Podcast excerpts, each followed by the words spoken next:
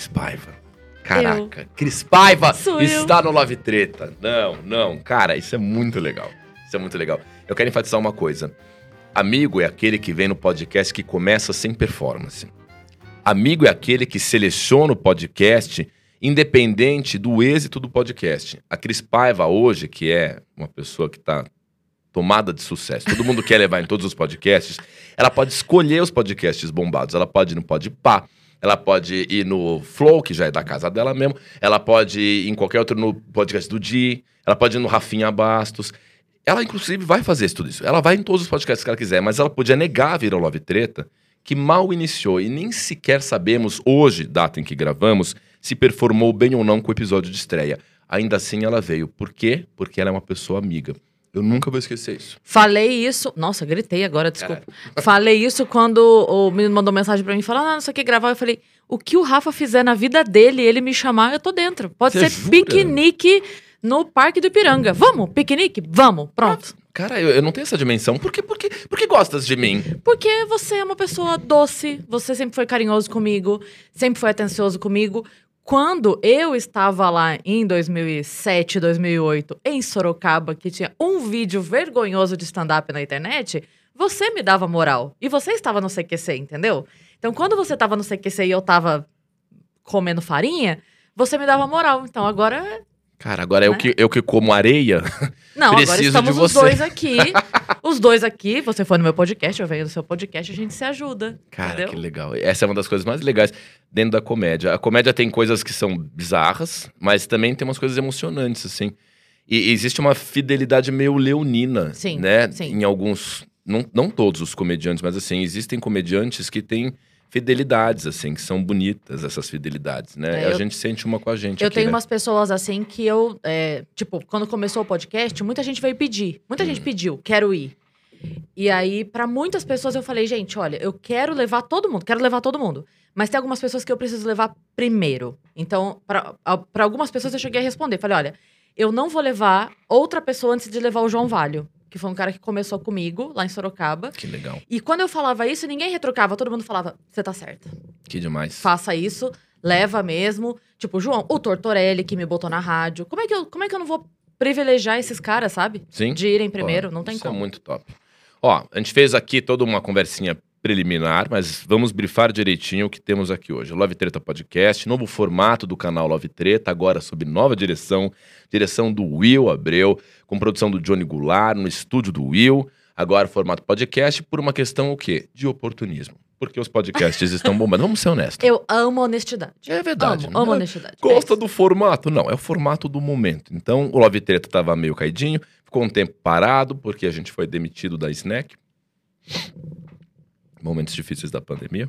Mas aí voltamos com força total, sob o convite do Will, no formato de podcast, convidando pessoas que a gente gosta, pessoas que são legais.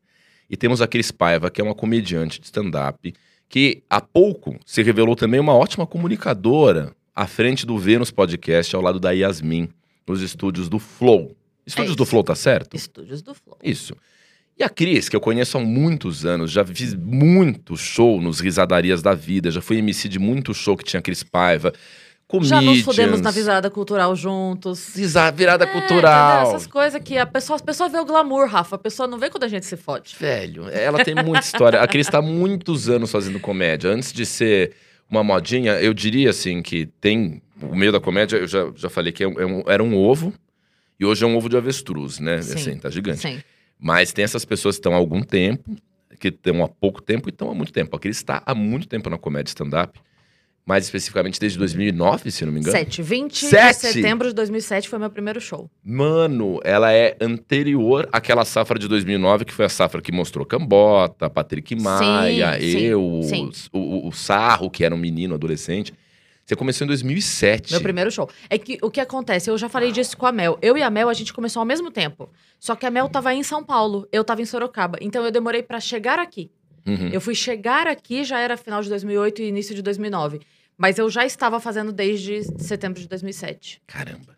Bom, me conta como é que era. Eu, eu comecei em 2009, mal e porcamente, é, fazendo uns open mics, nos shows que, que tinha uma galera começando também. E a cena, naquele começo de 2009, era, era uma cena muito pequena, É, né? é. E, e como era a de 2007? Na verdade, assim, a gente não tinha nem ideia do que era. A gente não sabia nem o que era. Quando a gente falava, vamos, vamos fazer o quê? O que, que é isso que a gente vai fazer? Nem, nem sabia o que era.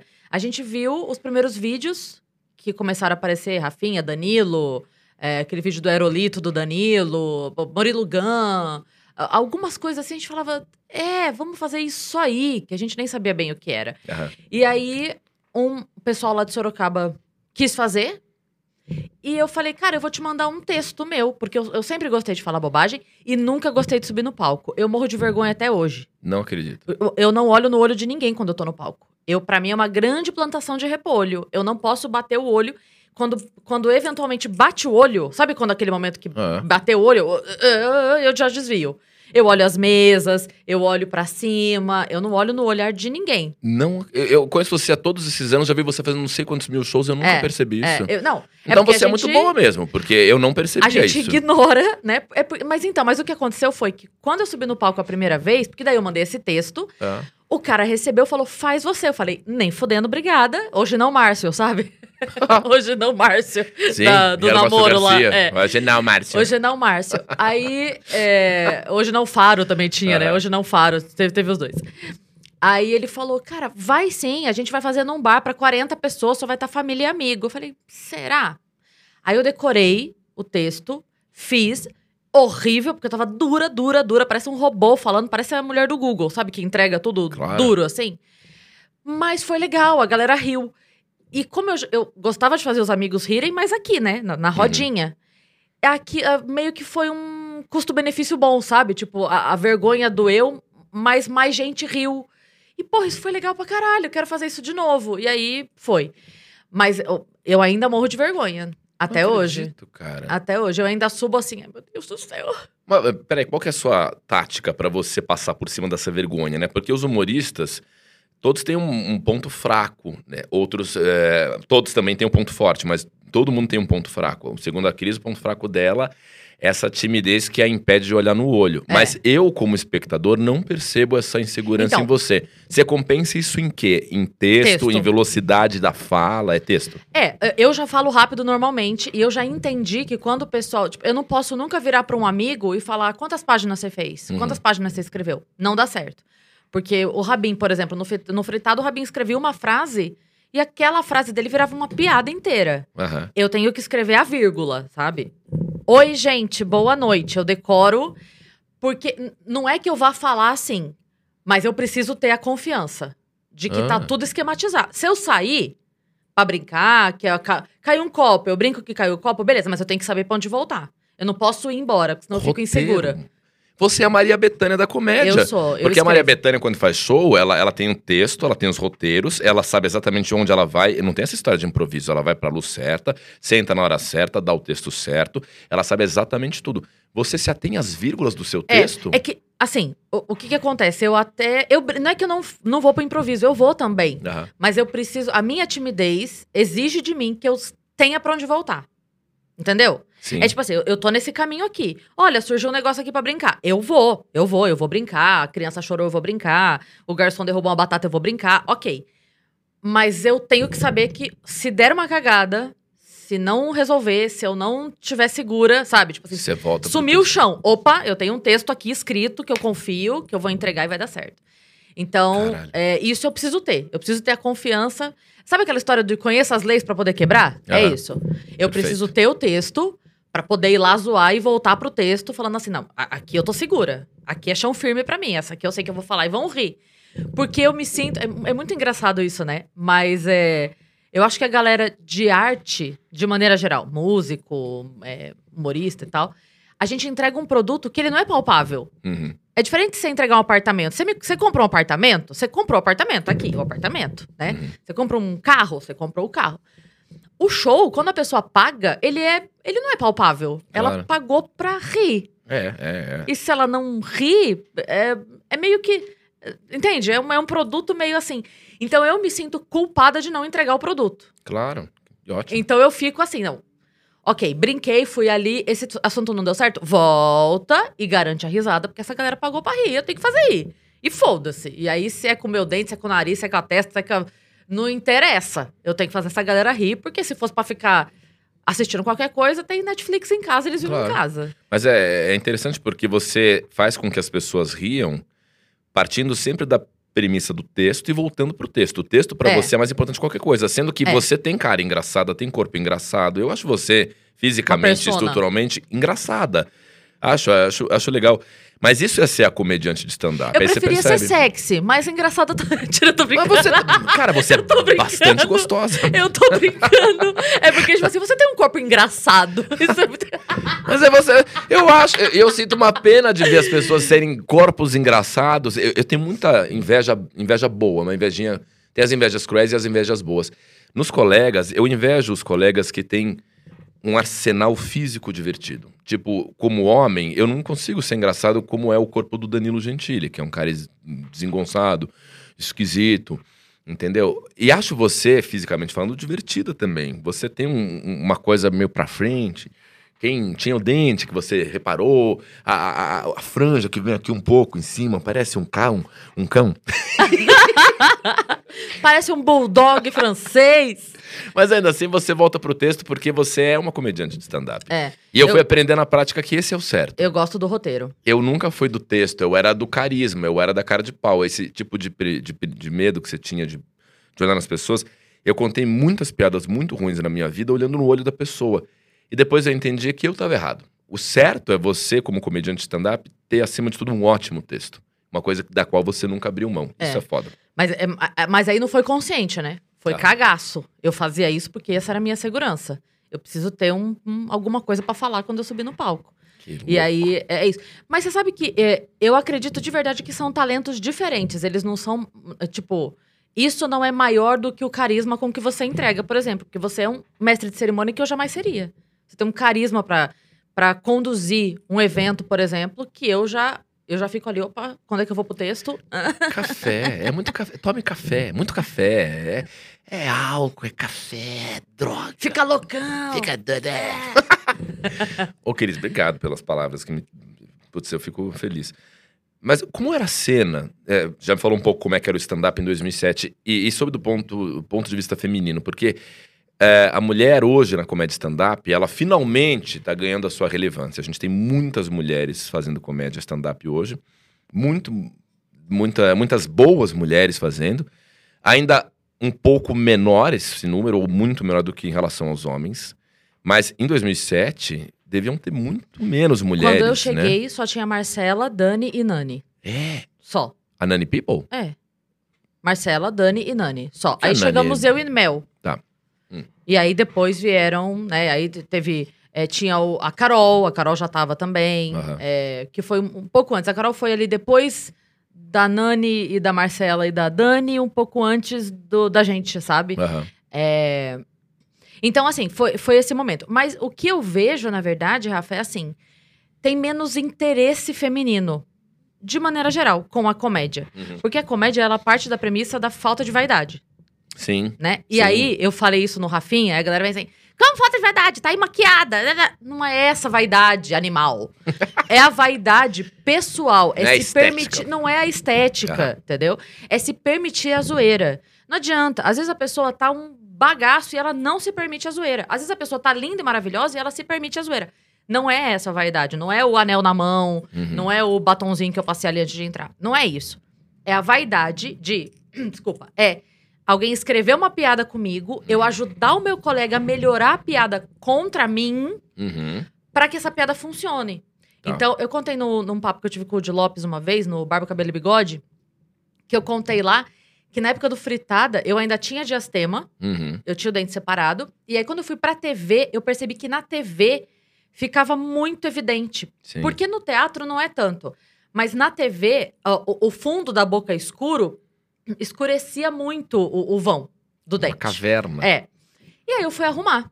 E aí fiz da- com a resininha, né? Aham. Então tava marcado com a dentista, já tinha feito o orçamento, já tinha feito. Sabe, tipo assim, quarta-feira às 9 horas? Sei, era sei. isso. Eu tava assim na minha agenda. Pra resolver. E eu era chefe de roteiro do Fritada. E aí chegou uma piada do Vilela comigo, com o meu dente. Quando eu li a piada, eu liguei na dentista e desmarquei. Eu falei, eu não vou perder essa piada. Tá brincando. Não vou perder. do Vilela? É. Que animal. Ele, ele- a piada dele era assim: é, o vão no dente da Cris Paiva é tão grande que quando o cara vai beijar ela, ele ouve uma voz assim: é, cuidado com o vão entre o dente e a plataforma. eu falei, eu não vou perder essa piada, E é entendeu? boa, porra, que legal. Então, eu pensei antes na piada e antes no programa. Então, quando a pessoa fala assim, é vaidade, mas não é essa a vaidade. Eu me arrumei no dia pra fazer o fritada. Pode não parecer, mas eu me arrumei no dia pra fazer. Eu botei uma roupinha, botei um sapatinho, botei... Não é essa a vaidade, é a vaidade de caralho. Ele vai me zoar. Eu tenho um dentista marcado que vai impedir ele de me zoar. Eu vou desmarcar o dentista, eu não vou perder essa piada. É, é nesse ponto que eu tô falando. Então, a gente ainda tem uma, é, uma dificuldade da mulher de se zoar. Uhum. E aí, vão falar, ah, mas a sociedade. Eu sei, Uhum. tem todo o negócio, mas a mulher precisa se libertar disso ela mesma. Não precisa vir alguém dar autorização pra ela se libertar. Uhum. Ela se liberta e pronto, e vai e faz, e se zoa, e brinca, e foda-se. E Tanto que é, eu tô sempre muito perto do Diogo quando ele vai marcar os elencos do Fritada. Uhum. E é sempre assim: não tem muita mulher que tope fazer. Não tem muita mulher que aceite ser zoada, que aceite zoar, que aceite brincar, que, vai louco. falar. Porque o cara, você pode ver, o cara vai e ele faz piada: tô gordo, tô broxa, tô ficando careca, eh, minha barba tá falha, eh, minha mulher não quer dar pra mim, lá, lá. A mulher dificilmente sobe no palco: tô gorda, tô frígida, tô. entendeu? Uhum. Ela tenta esconder o máximo possível Uhum. Pra se apresentar muito bem. Não é que isso seja errado, mas ela não se permite os defeitos. Claro. E quando você não é o seu primeiro alvo, fica difícil atacar o outro. Eu sou sempre Sim. o meu primeiro alvo. Sim, sim. Sempre. Então, é, eu já aprendi desde cedo. Eu chego no palco e falo assim, galera, ó, vocês vão rir de mim. E eventualmente vamos rir juntos. Sim. Uhum. E é isso. Ponto. Porque a pessoa faz, ufa, eu não sou o alvo aqui. Eu saí da minha casa, eu comprei um ingresso, eu comprei uma batata frita, eu sentei aqui na mesa, eu não vim pra ser alvo. Cara, Eu vim pra brincar. lógico. Me deixa em paz aqui, entendeu? Eventualmente, você brincar. Ô, o casal que tá aqui na frente, blá, blá, tudo bem. Mas é, tem essa dificuldade ainda da mulher se zoar. Claro. Então, o que eu falo, e eu falei até pro Rafinha, é: é difícil a gente pedir porcentagem de uma coisa que não tem número. Porcentagem você pede na Câmara, no Uhum. Senado, que Uhum. daí tem 512, e aí você pede metade de 512. Você briga pra ter representatividade. Como é que você pede metade de uma coisa que não tem número? Uhum. Quantas vagas tem pra humorista no Brasil? Porra. Se Sim. todas as mulheres do Brasil quiserem ser comediantes, elas não vão ser? Uhum. Vão. Podem ter sucesso ou não, podem trabalhar com isso ou não, mas se todas quiserem, quero fazer no stand-up, todas podem. Sim. Vá lá no barzinho da tua cidade e faz. Você vai poder. Então, como é que eu peço porcentagem de uma coisa que não tem número? Então, é isso que me incomoda muito. É essa briga assim. Tem que ter metade. Não, não tem que ter. Tem que ter a Uhum. partir do momento que tenhamos mulheres boas. Uhum. E aí, sim. A grande questão é que, como desde sempre a gente, por exemplo, quando a gente chegou que era o ovo, a gente tinha 50 homens e 3 mulheres. Sim. Depois virou 500 homens e 100 mulheres. Não, 100 não, 30 mulheres. Hoje a gente tem 5 mil homens e 300 mulheres. Não tem nem 300 mulheres, mas também não tem louco. 5 mil homens. Mas eu tô fazendo um paralelo assim, entendeu? Uhum. Como é que eu viro pra um produtor e falo, bota metade, metade? Claro, entendi. Mas é uma pena que ainda tenham poucas mulheres em relação ao grande número de homens É. fazendo comédia, né? Por que, mas, que isso acontece? mas aí a gente não. A, a cobrança é mulheres. Mulheres. Onde estão? Mulheres. Venham. Porque não vai ter mais enquanto não tiver Uhum. mais. E a minha briga é porque, assim, se você botar num festival. Você monta um festival hoje com 20 caras e 20 meninas. Você Uhum. monta. Sim. Você monta. Boas, boas, todas. Ok, é.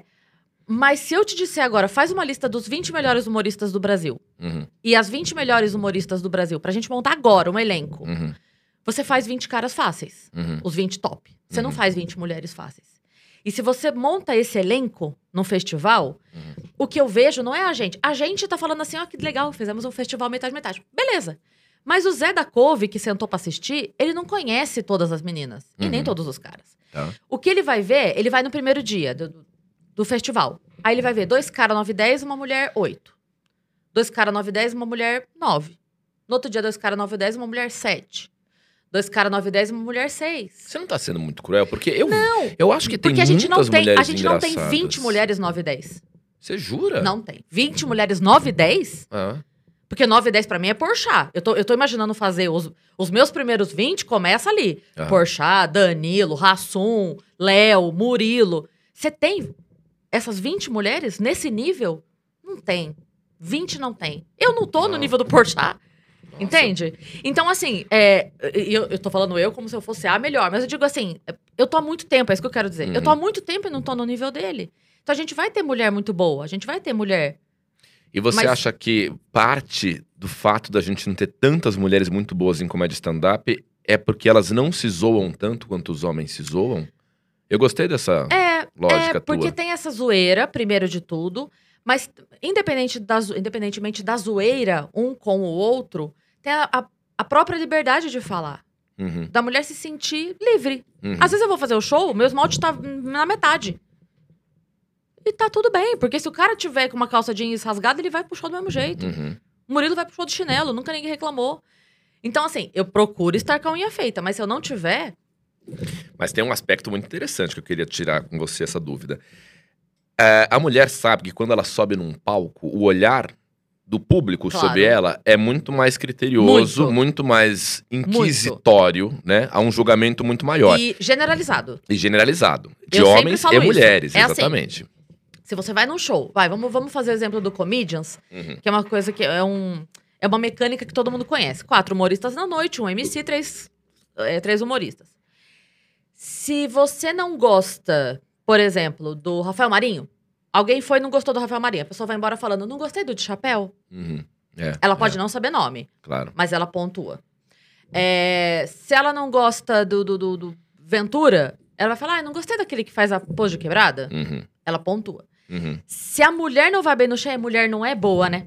Puta que pariu, é uma merda. É uma puta injustiça. Entendeu? Entendi. Porque aí, o que acontece? É, eu não tenho que ficar preocupada só se o meu show é bom. Eu tenho que ficar preocupada o tempo todo se todos os shows de todas as meninas no Brasil inteiro são bons. Que foda. Porque se uma menina fizer um show em Chimboquinha do Oeste e for o segundo show da vida dela e ela ainda não estiver pronta, as pessoas vão olhar com julgamento pro meu show. E pro da Ariana, e pro e, e- e todo mundo. Porque mulher não é boa, né? Mas é que mora cilada. Porque pensa o seguinte: é, a plateia já tem um olhar muito mais criterioso com a mulher. Com base em muitos preconceitos, Sim, muitas sim, ignorâncias. E também por parte de mulheres, tá? Existem mulheres que assistem outras mulheres no palco Até já mais. com o olho. É, exatamente. E aí a mulher, ela já sobe no palco com essa pressão da audiência. E ela dificilmente vai se ridicularizar, que é o elemento fundamental para se É. fazer graça, porque há o empoderamento feminino. Empoderamento feminino, a mulher, quando tá empoderada, quando ela tá com o poder da fala, ela sabe que ela tem mil julgadores, que tem mil cuzões, E é, e ela normalmente vai ter que bater no e falar assim, agora eu vou mostrar É como é isso. que é. Só que ela não vai se fragilizar, porque ela chega e fala assim, tomei um pé na bunda, minha teta caiu, ó o meu esmalte como é que tá, eu tô com um bafo, filha da mãe. Ela desfavorece o discurso do empoderamento. Só que, consequentemente, ela dá um chute no calo na hora da comédia, certo? É. Ou É. seja, a vaidade tem que ser jogada no lixo, mas Na a mulher verdade- já tem essa vaidade por causa É. do preconceito. Na verdade, não é nem um chute no empoderamento. É, é a minha postura de dizer, de falar mal de mim, entre aspas, e permitir que meus colegas me zoem, e me zoar junto com os meus colegas e falar, ainda assim eu sou foda pra um caralho, Uhum. é muito mais empoderamento, né? Cara, que cilada é essa, hein? É muito mais empoderamento. Porque Sim. eu falo assim, levei um pé na bunda? Levei mesmo. Engordei? Engordei pra caralho. Tô fudida de grana? Tô mesmo. Tô aqui, tô. Tô. E ainda assim, meu amor, eu sou foda para um caralho. Uhum. E aí eu acho que falta esse movimento, entendeu? Ah. De, de- Porque aí você vai se diminuindo, você vai, né, ficando frágil no palco. A plateia percebe e te engole. Que foda. Então, isso é muito foda. É que como eu, eu acho que eu tenho um benefício de nascença, que é... Eu, eu, eu nasci com essa chavinha desligada. Eu demorei muito tempo pra perceber que... Caramba, dá pra arrumar o cabelo, fazer uma chapinha, né? Que É. loucura, Brasil. Dá pra fazer um negócio... Eu sempre nasci com o foda-se... Eu, eu sempre estive com o foda-se ligado, desde que eu Uhum. nasci. Então, eu nunca me importei. Então, a primeira vez que eu subi no palco, se você olhar, eu tô sem uma maquiagem. Eu tô de... Tô sem salto, eu nunca usei salto. Eu tô Uhum. assim... É isso aí. Se vocês acharem Como é que graça você tá, rir, Cris? é isso. Mas eu entendo que existe essa cobrança. Ah. Então, o meu pedido encarecidamente para as mulheres é: venham mais, Uhum. se libertem, façam. Porque a hora que a gente tiver, como eu falei que tem 5 mil caras fazendo, a hora que a gente tiver 5 mil meninas fazendo, a gente vai ter 40 mulher fudida de boa. Claro. Mas isso só vai acontecer aqui, na pirâmide. E é uma pirâmide natural. é, é, tá tudo bem acontecer essa pirâmide, entendeu? Uhum. É, só sobra os shows no bar hoje porque o Porchat não tá fazendo. Porque se ele quisesse fazer show em bar, ninguém mais fazia. É uma pirâmide natural. Claro. Respeita o cara que faz o show foda, Uhum. entendeu? Porque vai sobrar o outro espaço pra você. E esse aqui subir no degrau vai sobrar o outro espaço pra você. E assim todo mundo sobe. Me irrita muito essa uma postura de é, dar lugar no festival para a mulher. Eu não acho que tenha que dar lugar no festival para a mulher. Tem que dar Uhum. lugar no festival pra quem é bom. É como se fosse uma Você é política boa. de cota, né? Então, assim, ao mesmo tempo, não pode não botar no festival porque é mulher. Ok. Mas botar porque é, não é também um preconceito? Inverso, Uhum, mas não é também? Tipo assim, eu tenho peninha de você, você não é capaz de conseguir de outra forma, pelo seu talento, Uhum. então você vai conseguir porque você tem uma buceta, venha. Isso pra mim é preconceito. Aham, Eu não preciso que alguém me dê espaço, nunca foi assim. claro. Eu, Claro. eu, eu fazia rir, ah, essa menina é boa, vamos chamar pro Comédia na Cara, vamos Uhum. chamar pro Divina Comédia, vamos chamar pro Seleção do Humor, vamos chamar pro isso aqui. Porque rendia, então chamava. E aí, o, o que me incomoda é essa coisa, tipo assim, porra, eu comecei em 2007, eu fui fazer meu primeiro festival em 2012, Uhum. 2011, 2012. E aí tem gente que tá há seis meses falando assim, ah, não tem espaço pra mulher no festival. Sim, meu amor, mas calma, senta Claro. a bunda aí. É, é. Faz, faz dois anos, três anos de show, fortalece, fica boa. Pra subir num palco de festival pra duas mil pessoas. Calma, sossega a Lógico. periquita. Sabe? Então, é só essa é a minha questão. Eu quero muito que tenha mais mulher. Uhum. Não é um pensamento machista do tipo, não quero mulheres. Aham. Eu quero muito que tenha. Mas eu quero que elas trilhem o caminho certo. Que seja por mérito Que também. seja por mérito, Claro. que não seja uma coisa. é, Porque também isso, quando isso acontece, é, é desfavorável. Por incrível Uhum. que pareça. Uhum. É desfavorável, porque a menina vai, ela não tá pronta. A gente viu isso acontecer várias vezes. Sim, sim, sim. A menina que chega e por qualquer motivo consegue ali um cantinho, porque tem um cara que quer dar uma força pra ela ali, porque tem Uhum. outros interesses. Isso acontece às vezes a gente sabe bem. Não- Claro, não sejamos claro. hipócritas. E aí a menina vai, só que ela não tá pronta. É. Ela faz um show, ela faz dois, ela faz três. Não rende, Uhum. ninguém mais chama, ela some. Quantas vezes a gente não viu isso? Eu tô há 15 anos no negócio, quantas vezes eu vi isso acontecer? Chega uma menina, a menina da vez, pá, ela roda todo e some. Chega Sim. outra, roda, some. Calma, gata, vai devagar. Não, e com homens também, né? Tem muita gente que já subiu em palcos, não necessariamente por mérito, mas por uma oportunidade incrível. Eu sou um exemplo disso. Quando eu fazia show no começo da minha carreira, indiscutivelmente eu tinha um público por causa do CQC. Agora, eu tava preparado pra sair fazendo show, pra fazer solo como eu fazia? Não tava, é óbvio que eu não tava, mas eu tinha um público por causa do CQC. E eu tive que permanecer nesse meio, a duras penas, tentando mostrar que eu não era aquele cara que era ruim no começo, mas tinha mídia. E que eu tive que mostrar, pô, eu também posso fazer, porque eu Sim. sou um cara que tá estudando, que tá tentando Talvez ficar naquele bom. começo, é que a gente não tinha. Aí que tá, a gente não tinha nenhum conhecimento do que seria a comédia. O Marcos Castro falou uma coisa pra mim essa semana, ele foi lá no Vênus. Que ele falou assim: a galera que chega hoje e que reclama que é difícil, Ó, não sabe o que é difícil. sim. Hoje você chega num bar em Chimboquinha do Oeste e fala: Posso Você fazer em isso? Chimboquinha. O que Eu aconteceu em Chimboquinha do Oeste? Não você existe. tá traumatizada. É, por isso, é porque se eu falar qualquer outro nome de cidade, as pessoas Não falam. A gente vai Você está falando mal da minha cidade, então eu falo Chimboquinha do Oeste porque Adorei é um Chimboquinha lugar. É. Puta, lugar legal. É. né? É, E aí, mas se a pessoa chega hoje numa cidade qualquer e falar pra um dono de bar, quero fazer stand-up no seu bar, ele pode não querer, mas ele sabe o que é, né? Uhum, uhum. Sim, Antes sim. não sabia o que era. Lógico. O cara falava, ah, então faz o seguinte, você entra no meio da música. Não! Aí a gente tinha que, a gente tinha que explicar, cavar Que um bar, mostrar, botar estrutura. Hoje a pessoa sabe o que é. Uhum. A, a pessoa tá chegando pra, pra capinar um lugar que a gente plantou o mato antes, Que entendeu? louco. Não é que quando eu cheguei era mato. Quando a gente chegou, não tinha o mato. Nós Sim. plantamos o mato no lugar. Então, é, hoje já é mais fácil, sim. As pessoas sabem o que é stand-up. Uhum. Você pode querer implantar uma cena de stand-up na tua cidade. Ok. Uhum. É um trabalho aí que a gente valoriza, inclusive, pra caramba. Mas, cara, você não sabe o que, que era antes. Sim. Você não sabe o que, que era antes. que. Então, isso é, é muito foda. E aí, a pessoa também quer uma oportunidade. Ah, eu quero fazer o risorama. Eu quero fazer o não sei o quê. Uhum. Eu quero. Tá, mas na tua cidade você faz o quê? Você tem um bar teu? Uhum. Porque eu comecei em Sorocaba e as pessoas só começaram a me conhecer porque eu chamava um por um pra Sorocaba, como convidado. A pessoa me via lá e falava: caramba, vai fazer em São Paulo. Aham. Aí eu vim. E isso quando tinha 30 pessoas. Agora tem 3 mil. Você vai fazer o quê pra te notarem? Claro. Trabalha, então, pra te notarem, pra você ser um diferencial. Tem gente que tava. O Bruninho Mano fez isso. O Uhum. Bruninho Mano chegou na cena, percebeu que, opa, eu tô, tô batendo numa porta aqui que não tá se abrindo, então pera lá. Ele montou uma cena pra ele. O cara faz show Uhum. todos os dias do mês. Sim, em- Tem show em sei lá quantas mil cidades por aí. é verdade. E tá muito bem, obrigado. Ele não precisou de ninguém. Ele fez a, ele faz a cena dele. Sim. Ele fez a cena dele. É isso. Então, é, dá pra fazer, sabe? Uhum. Dá, dá para começar, dá pra fazer, dá pra você criar uma cena na tua cidade. Mas tem que querer, né? É Agora- um trabalho. Muita gente que tá vendo esse vídeo aqui, essa multidão que tá assistindo o Love Treta Podcast. Ah, calma, um parênteses, muito rápido. É porque eu comecei a falar que se a gente soubesse. Você já volta nisso. Aham. Se a gente soubesse o que era stand-up antes, talvez você tivesse tido a ideia assim: porra, eu vou viajar, eu tenho nome, Uhum. eu vou lotar o teatro, mas eu vou em cada cidade levar dois. Eu vou ser um ótimo MC, que eu sou. É, é. Vou, vou começar a aprimorar meu texto fazendo 10 minutos, 10 minutos entre eles e vou deixar os caras de cada cidade. Se a gente soubesse antes o que seria, talvez Uhum. você tivesse tido a ideia de apresentar o show É. de uma forma diferente. Mas ali era Né? diferente, né? Porque eu tava inebriado por uma coisa que não voltou a acontecer na minha carreira, que era sucesso, assim.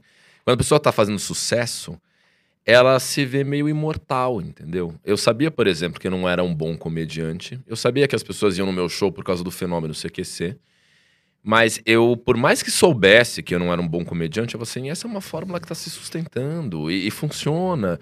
E dali eu vou E criar outra, porque quando você tá por cima, você não consegue ver que um dia a espiral muda, né? Sim. Que você Sim. vem pro momento que eu tô, por exemplo, que é um momento de manutenção de carreira. É, é o mal de fazer sucesso. Eu sou um cara que, que fala assim pros comediantes, assim, puta, cuidado com o sucesso. Ele dá uma cegada, ele dá uma deslumbrada, enfim. Mas o que eu quero te perguntar é uma Sim, coisa. Vamos lá.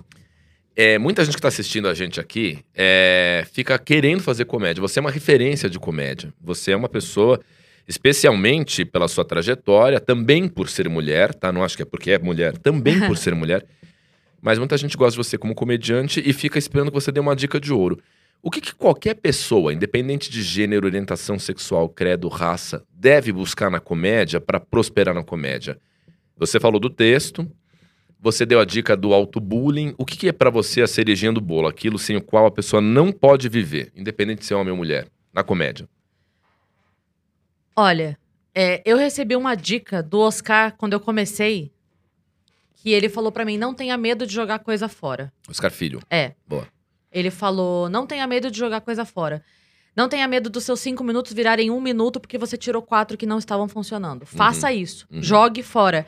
Porque outros minutos virão. Você vai escrever outras coisas. Não fica se segurando naquele material que não tá funcionando.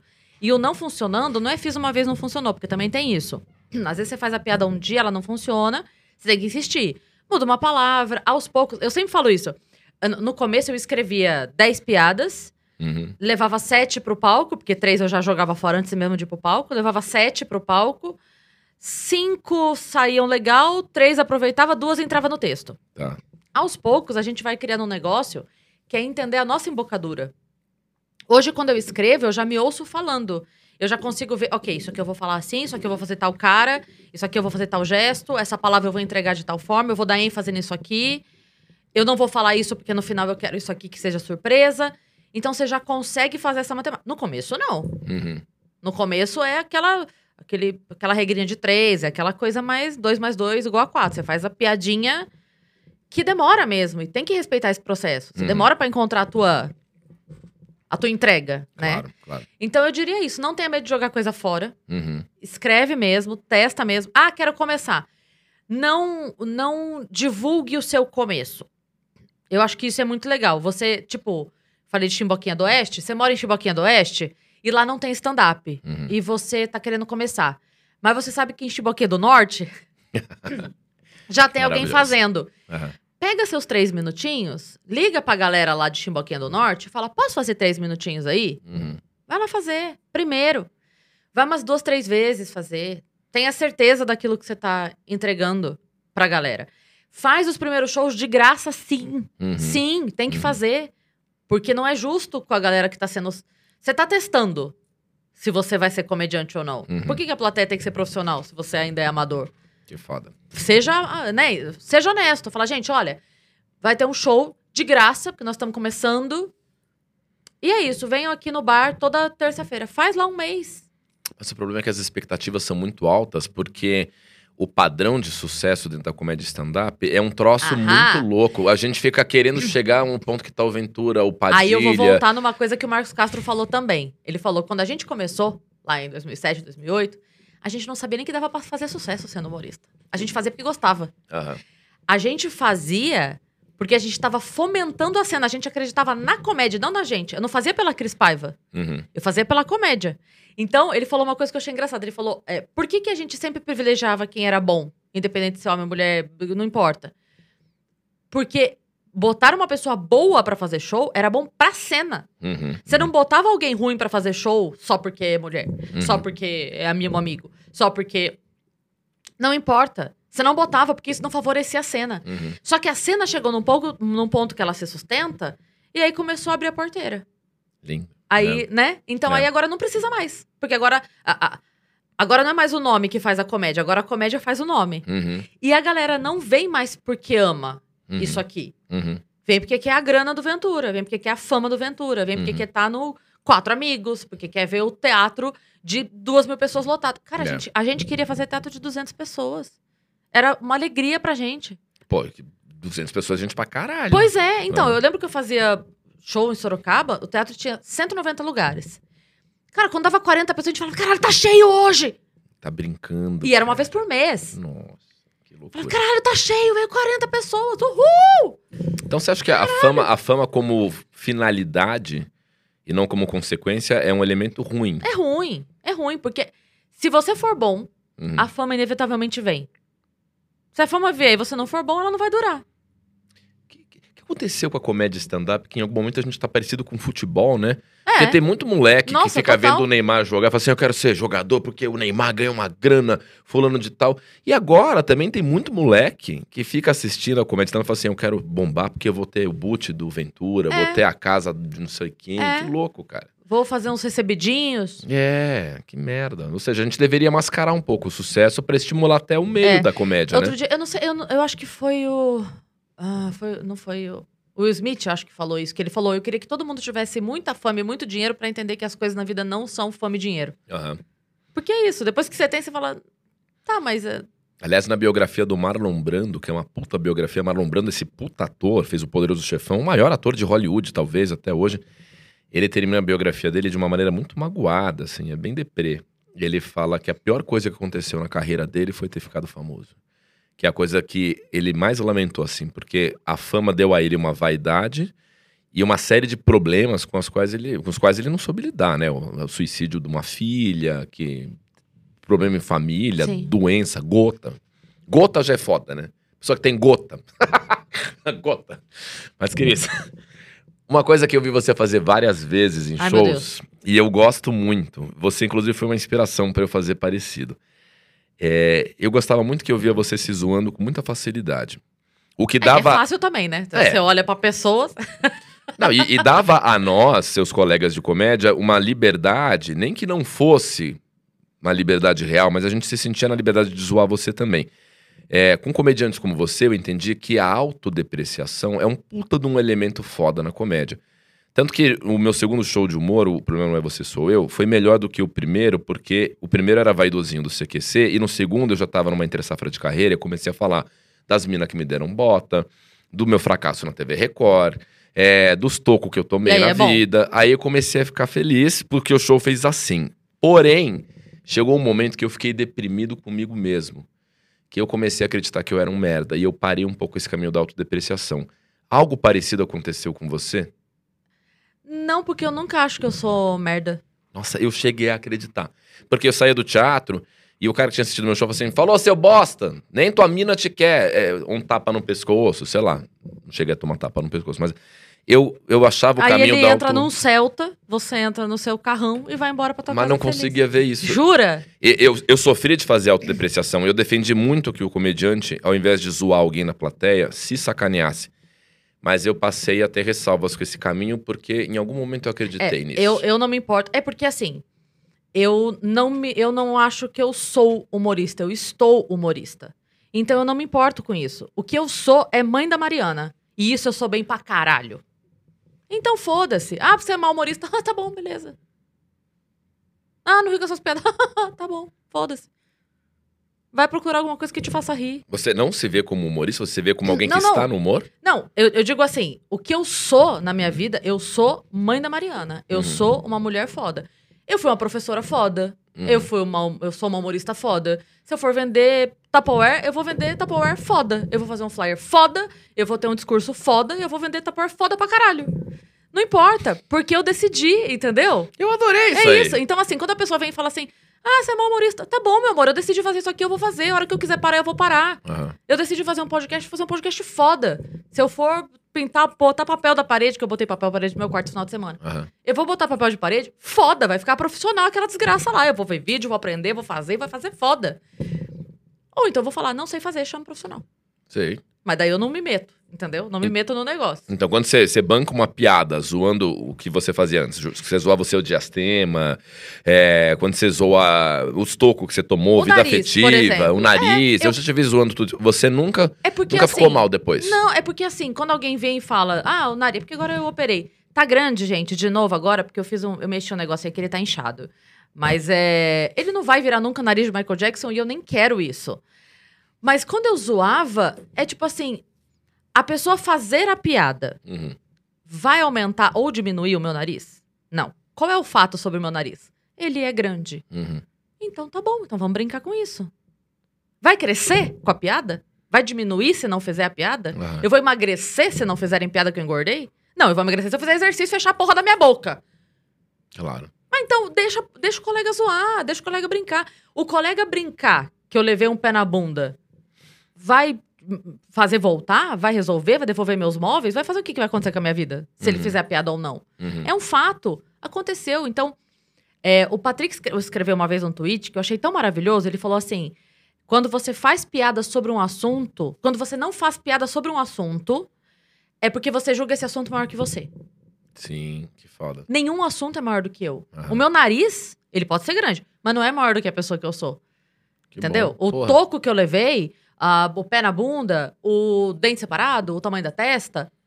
Tá bom, isso é uma parte. Uhum. Faz parte de mim, faz parte de mim, é claro que faz. Uhum. Mas é 0,0001 do que eu sou. Eu sou muito mais que isso. Então, quando você zoa o meu nariz, eu falo.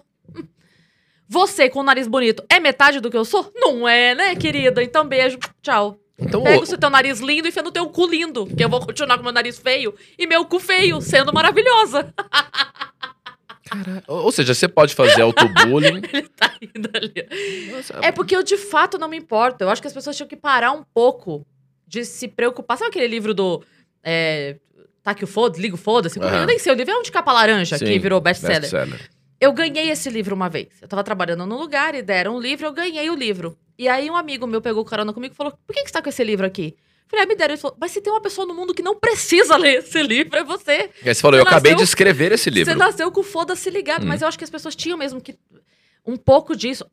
Hoje, Rafa, nos meus stories, hoje. É que a galera que estiver assistindo não vai ser mais hoje pra po- entrar lá. Mas é, um cara mandou, postou na, na, na minha, na foto do feed, o cara Uhum. escreveu assim. Muito bom. Na mi, vamos lembrar, O seu no Instagram. meu feed. Hum.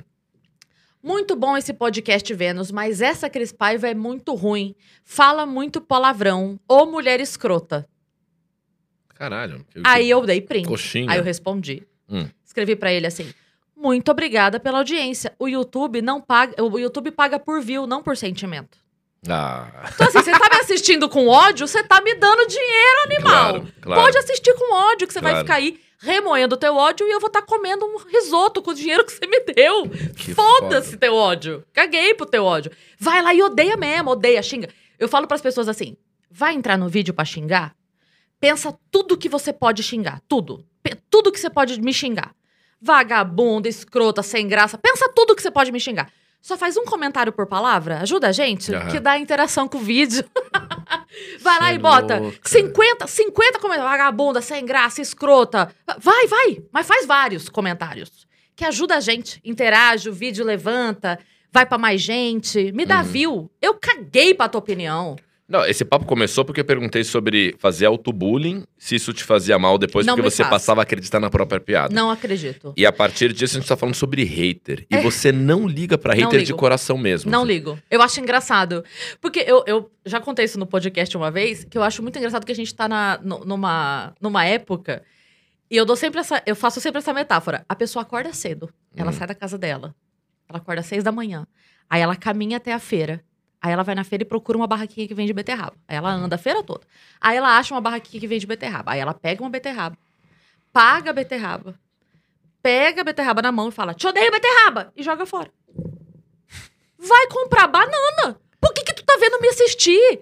Por que, que você tá vindo no meu canal, me dando view, saindo da tua casa, caminha até a feira, pega a beterraba? Então, assim, Você se vê como uma beterraba, Cris Quantas Paiva? coisas tem no YouTube, Ah. quantas coisas tem no Instagram, a pessoa perde o tempo dela me odiando. Obrigada, eu devo ser muito relevante na tua vida. Mas nem no fundinho, assim. Não. Jura? Não, porque me as pessoas. ensina, porque porque, eu pessoa- ainda me dou Então, com a- hater. a, minha não- coisa é não assim, ó. É, o João das Neves, 1, 2, 3, de Oliveira 4. Ele vale pra você mais do que eu valho pra você? Nunca. Então, eu te amo, acho você um cara foda. O que, que vale o João das Neves 1, 2, 3 de Oliveira 4? Fala, obrigada, João das Neves. Continua dando teu view aí, que a Cris que me ama tá meio ocupada, ela não tem tempo de assistir. Então assiste, Aham. que eu preciso do teu view. Porque a Cris que é foda me ama. Obrigada. Que foda. E manda ele a merda. Entendeu? Você tem pessoas que do teu lado, que te admiram, que te amam e que entendem. Porque, isso eu falei pra Yas logo no começo do, do Vênus. Uhum. Que que sempre chega, né? Ah, esse podcast é ruim. Ah, vocês tinham que fazer tal coisa. Ah, vocês tinham que agir assim. Ah, vocês tinham que agir assado. Aí eu postei nos stories falando assim, gente, olha só. Podcast dá dinheiro. Se você sabe como fazer, faça. Uhum. Uhum. Você tem o número da Mega Sena, você joga ou você me dá? Claro. Você é burro, caralho? Ou você não sabe o Eu que te você tá dou falando. porque eu te amo. eu sou Ou assim. você, ou você não sabe como fazer e você tá falando abobrinha, ou você é um imbecil. De qualquer uma das duas formas, eu não quero teu conselho. Então, assim, você sabe como fazer um, um podcast foda? Aham. Faça. Porque eu vou ouvir conselho do Igor e do Monark. Se o Aham. Igor e do Monark chegarem pra mim e falarem, olha, faz mais assim, faz mais assado, eu falo, esses caras sabem o que eles estão falando. Uhum. Eles têm um podcast fudido, estourado. Foda. Eles sabem o que eles estão falando. Agora, o Zé? Vocês tinham o quê? Eu tinha que o quê, animal? Você tem 13 seguidores no Instagram. É foda. Eu não tinha que nada. Eu tinha que ser exatamente quem eu sou. Porque isso aqui tá dando mais certo do que você tá fazendo. Então, é, para mim é muito claro, assim, eu não ligo. Uhum. Quem é essa pessoa que tá falando? Uhum. É claro, uma coisa é Rodrigo Santoro vir no meu Instagram falando: olha, achei esse podcast meio. Você falou, opa, peraí, calma. O cara sabe que ele tem uma experiência de vida aí. Uhum. O cara trabalha com mídia, Ele comunicação. fez não sei isso? A pessoa Não. que acredita. Não, entendi. Tá. Não, mas uma coisa é eu vi uma pessoa que eu admiro muito, de fora, de outro meio, e falar alguma coisa. Alguém que não sabe o que é? Quem sabe o que é subir num palco, fazer um podcast? As pessoas acham que isso aqui não cansa. Uhum. Tipo, Eles vão lá, Troca fala duas horas e ganha uma grana. Aham. Faz então. É. Faz. É. Faz podcast todo dia. Tem um dia como eu tô tendo hoje, que eu tô vindo aqui, vou pra rádio, vou pro podcast, depois vou pra um outro. Faz quatro gravações num dia, depois você me conta. Que foda. Como é que você terminou o teu dia? O cansaço mental detona a gente também. As pessoas acham, ah, ah, essas meninas aí estão ganhando uma grana conversando duas horinhas. Eu falo, ah, tá bom, é isso que você pensa? É, a, a real é que tem uma, uma forma meio simples, assim, né? Quando se irritar muito com o hater, dá uma entrada no perfil do hater, dá uma vasculhada na vida dele. E depois você pensa se esse cara é tão E- importante assim, né? O cara tem sete seguidores, mora com a avó. Entendeu? né? Nem os amigos dele Enfim, seguem ele, que não devem nem é ter foda. amigo. Tem uma coisa que o Instagram já fez que ajuda muito a gente, que é o restringir. Você conhece a função Sim, restringir? sim, sim, sim, sim. Que você, quando você restringe, então quando vem o cara e come, eu- ele fez um comentário e eu já vi o tom, falo, ok, é um banana. Uhum. Eu entro no perfil da pessoa, se ela não me segue, eu bloqueio. Pronto, você não me segue, você tá vindo falar comigo por quê? Uhum. Se me segue, eu penso assim, cara, se é um hater, se é um fake, que Uhum. tá perdendo esse tempo me seguindo pra me odiar, eu não vou atrapalhar a vida dele. Uhum. Ele tá, tá gastando, tá investindo um tempo em me odiar. Então eu restringo. Por quê? Quando essa pessoa comenta na minha foto, o comentário não entra. Uhum. Ele comenta, pra ele parece que foi, Tá. mas não entra o comentário. As pessoas não leem. Então ele acha que ele tá abafando. Às vezes chega o comentário lá do cara falando assim: ah, isso aqui, você tá seca dos infernos, lá, lá, lá, lá, lá, lá. E o cara acha que tá todo mundo vendo. E não tá. Ninguém tá vendo esse comentário. Adorei, buceta seca dos infernos. Não é só bu- buceta seca, é dos infernos. Não, e o Buceta Seca nem me irrita. Eu acho maravilhoso. Eu já agradeci o de Lopes porque eu virei um conceito, Rafa. Outro dia me mandaram um print, isso é verdade. É. Eu contei no, no- na banca dos quatro amigos. Me mandaram um print de um restaurante, do, do- sabe daquele chat do iFood? Hum.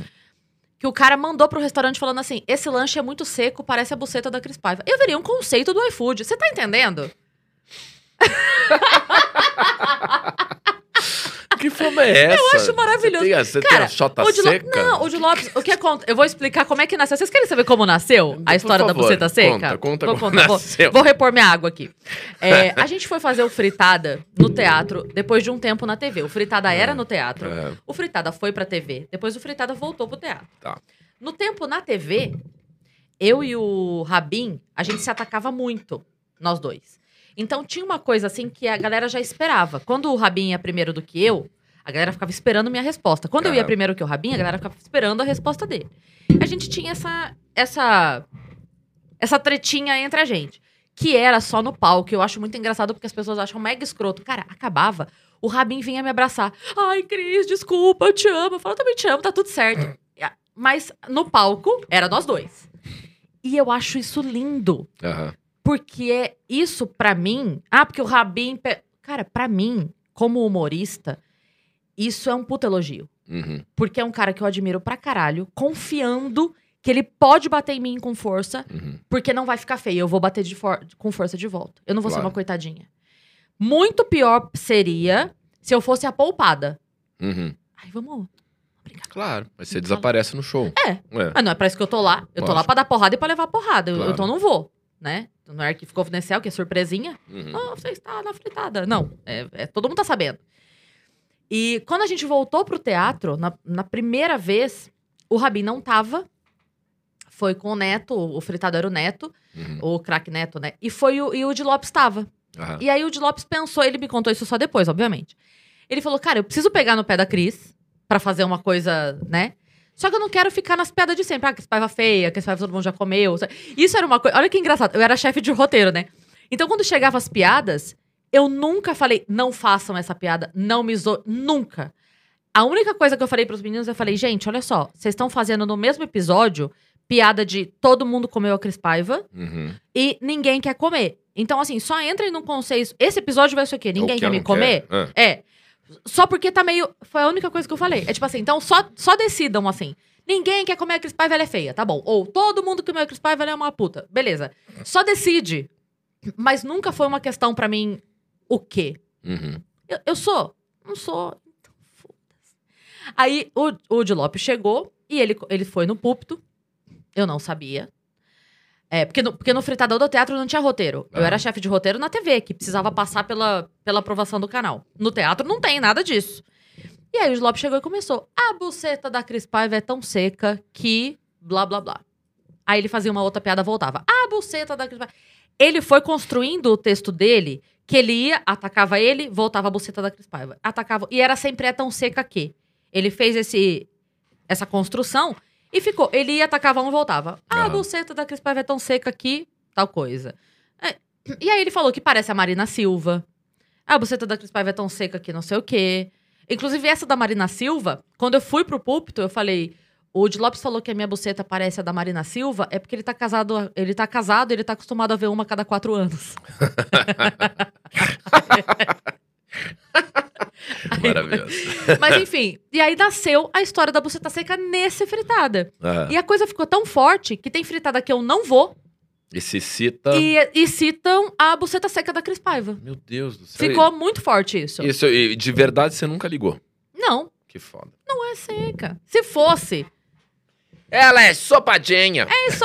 Não, na- o que eu falo pros meninos é assim: eu falo, gente, olha só, a, a buceta da mulher, Uhum. ela tem uma umidificação média sempre. Uhum. É aquilo ali, né? Ela umedece conforme o trabalho, o tesão que o homem desperta na mulher. Uhum. Se eu tô seca com você, é que você é um merda, né, querido? Certo. Então, Lógico. vamos, vamos, vamos jogar a culpa em quem a tem. Então é isso. Eu tô intrigado com tudo isso, mas também tô pensando, né, Johnny, que a quantidade de vezes que se falou buceta aqui faz desse vídeo um vídeo não monetizável imediatamente, não é? Tudo bem. Aqueles moralistas A gente pode fazer. editar, e aí toda vez que falou a palavra, você bota um pi Não, não faríamos isso. ou um bu. Agora, ó, ó, eu acompanho você desde 2009. Eu não sei se você vai concordar com o que eu vou te dizer agora, porque a história é tua, a carreira é sua, e você que me corrija se você achar que estiver errado. Eu acho que hoje é o momento que você mais está bombada. Eu acho que hoje Ah. Sem dúvida. Pra mim, pelo menos, eu que vejo você de fora, apesar de ser teu amigo, eu te vejo agora fazendo o Vênus Podcast e vejo que o cenário do stand-up pra mulher também favoreceu. Sim. A coisa quebrou vários tabus. Você tá numa grande maturidade de texto. Você tá famosa, sim, por mérito, mas numa carreira em que você já teve experiências mil de palco, de festivais, de bastidores, fritada, TV, e agora, por acaso, numa somatória de Vênus, mais comédia, mais empoderamento da mulher na Rádio. comédia, mais rádio, você está aqui. No entanto, demorou para você chegar nesse poder que você está agora, pelo menos 10 anos. Sim. O que eu acho uma injustiça. Eu acho, particularmente, uma injustiça com colegas que eu sempre acompanhei o talento, assim. Falo mesmo do Cambota. O Cambota é um cara que demorou muito pra fazer sucesso. E a gente lá atrás assim, esse cara tem que fazer sucesso logo. Fez sucesso até tarde demais. Você acha que o fato de você ter explodido agora foi uma maneira do mundo preparar você pra chegar madura nessa fase, pra você ser uma comunicadora mais cabeça aberta, lidar bem com o hater?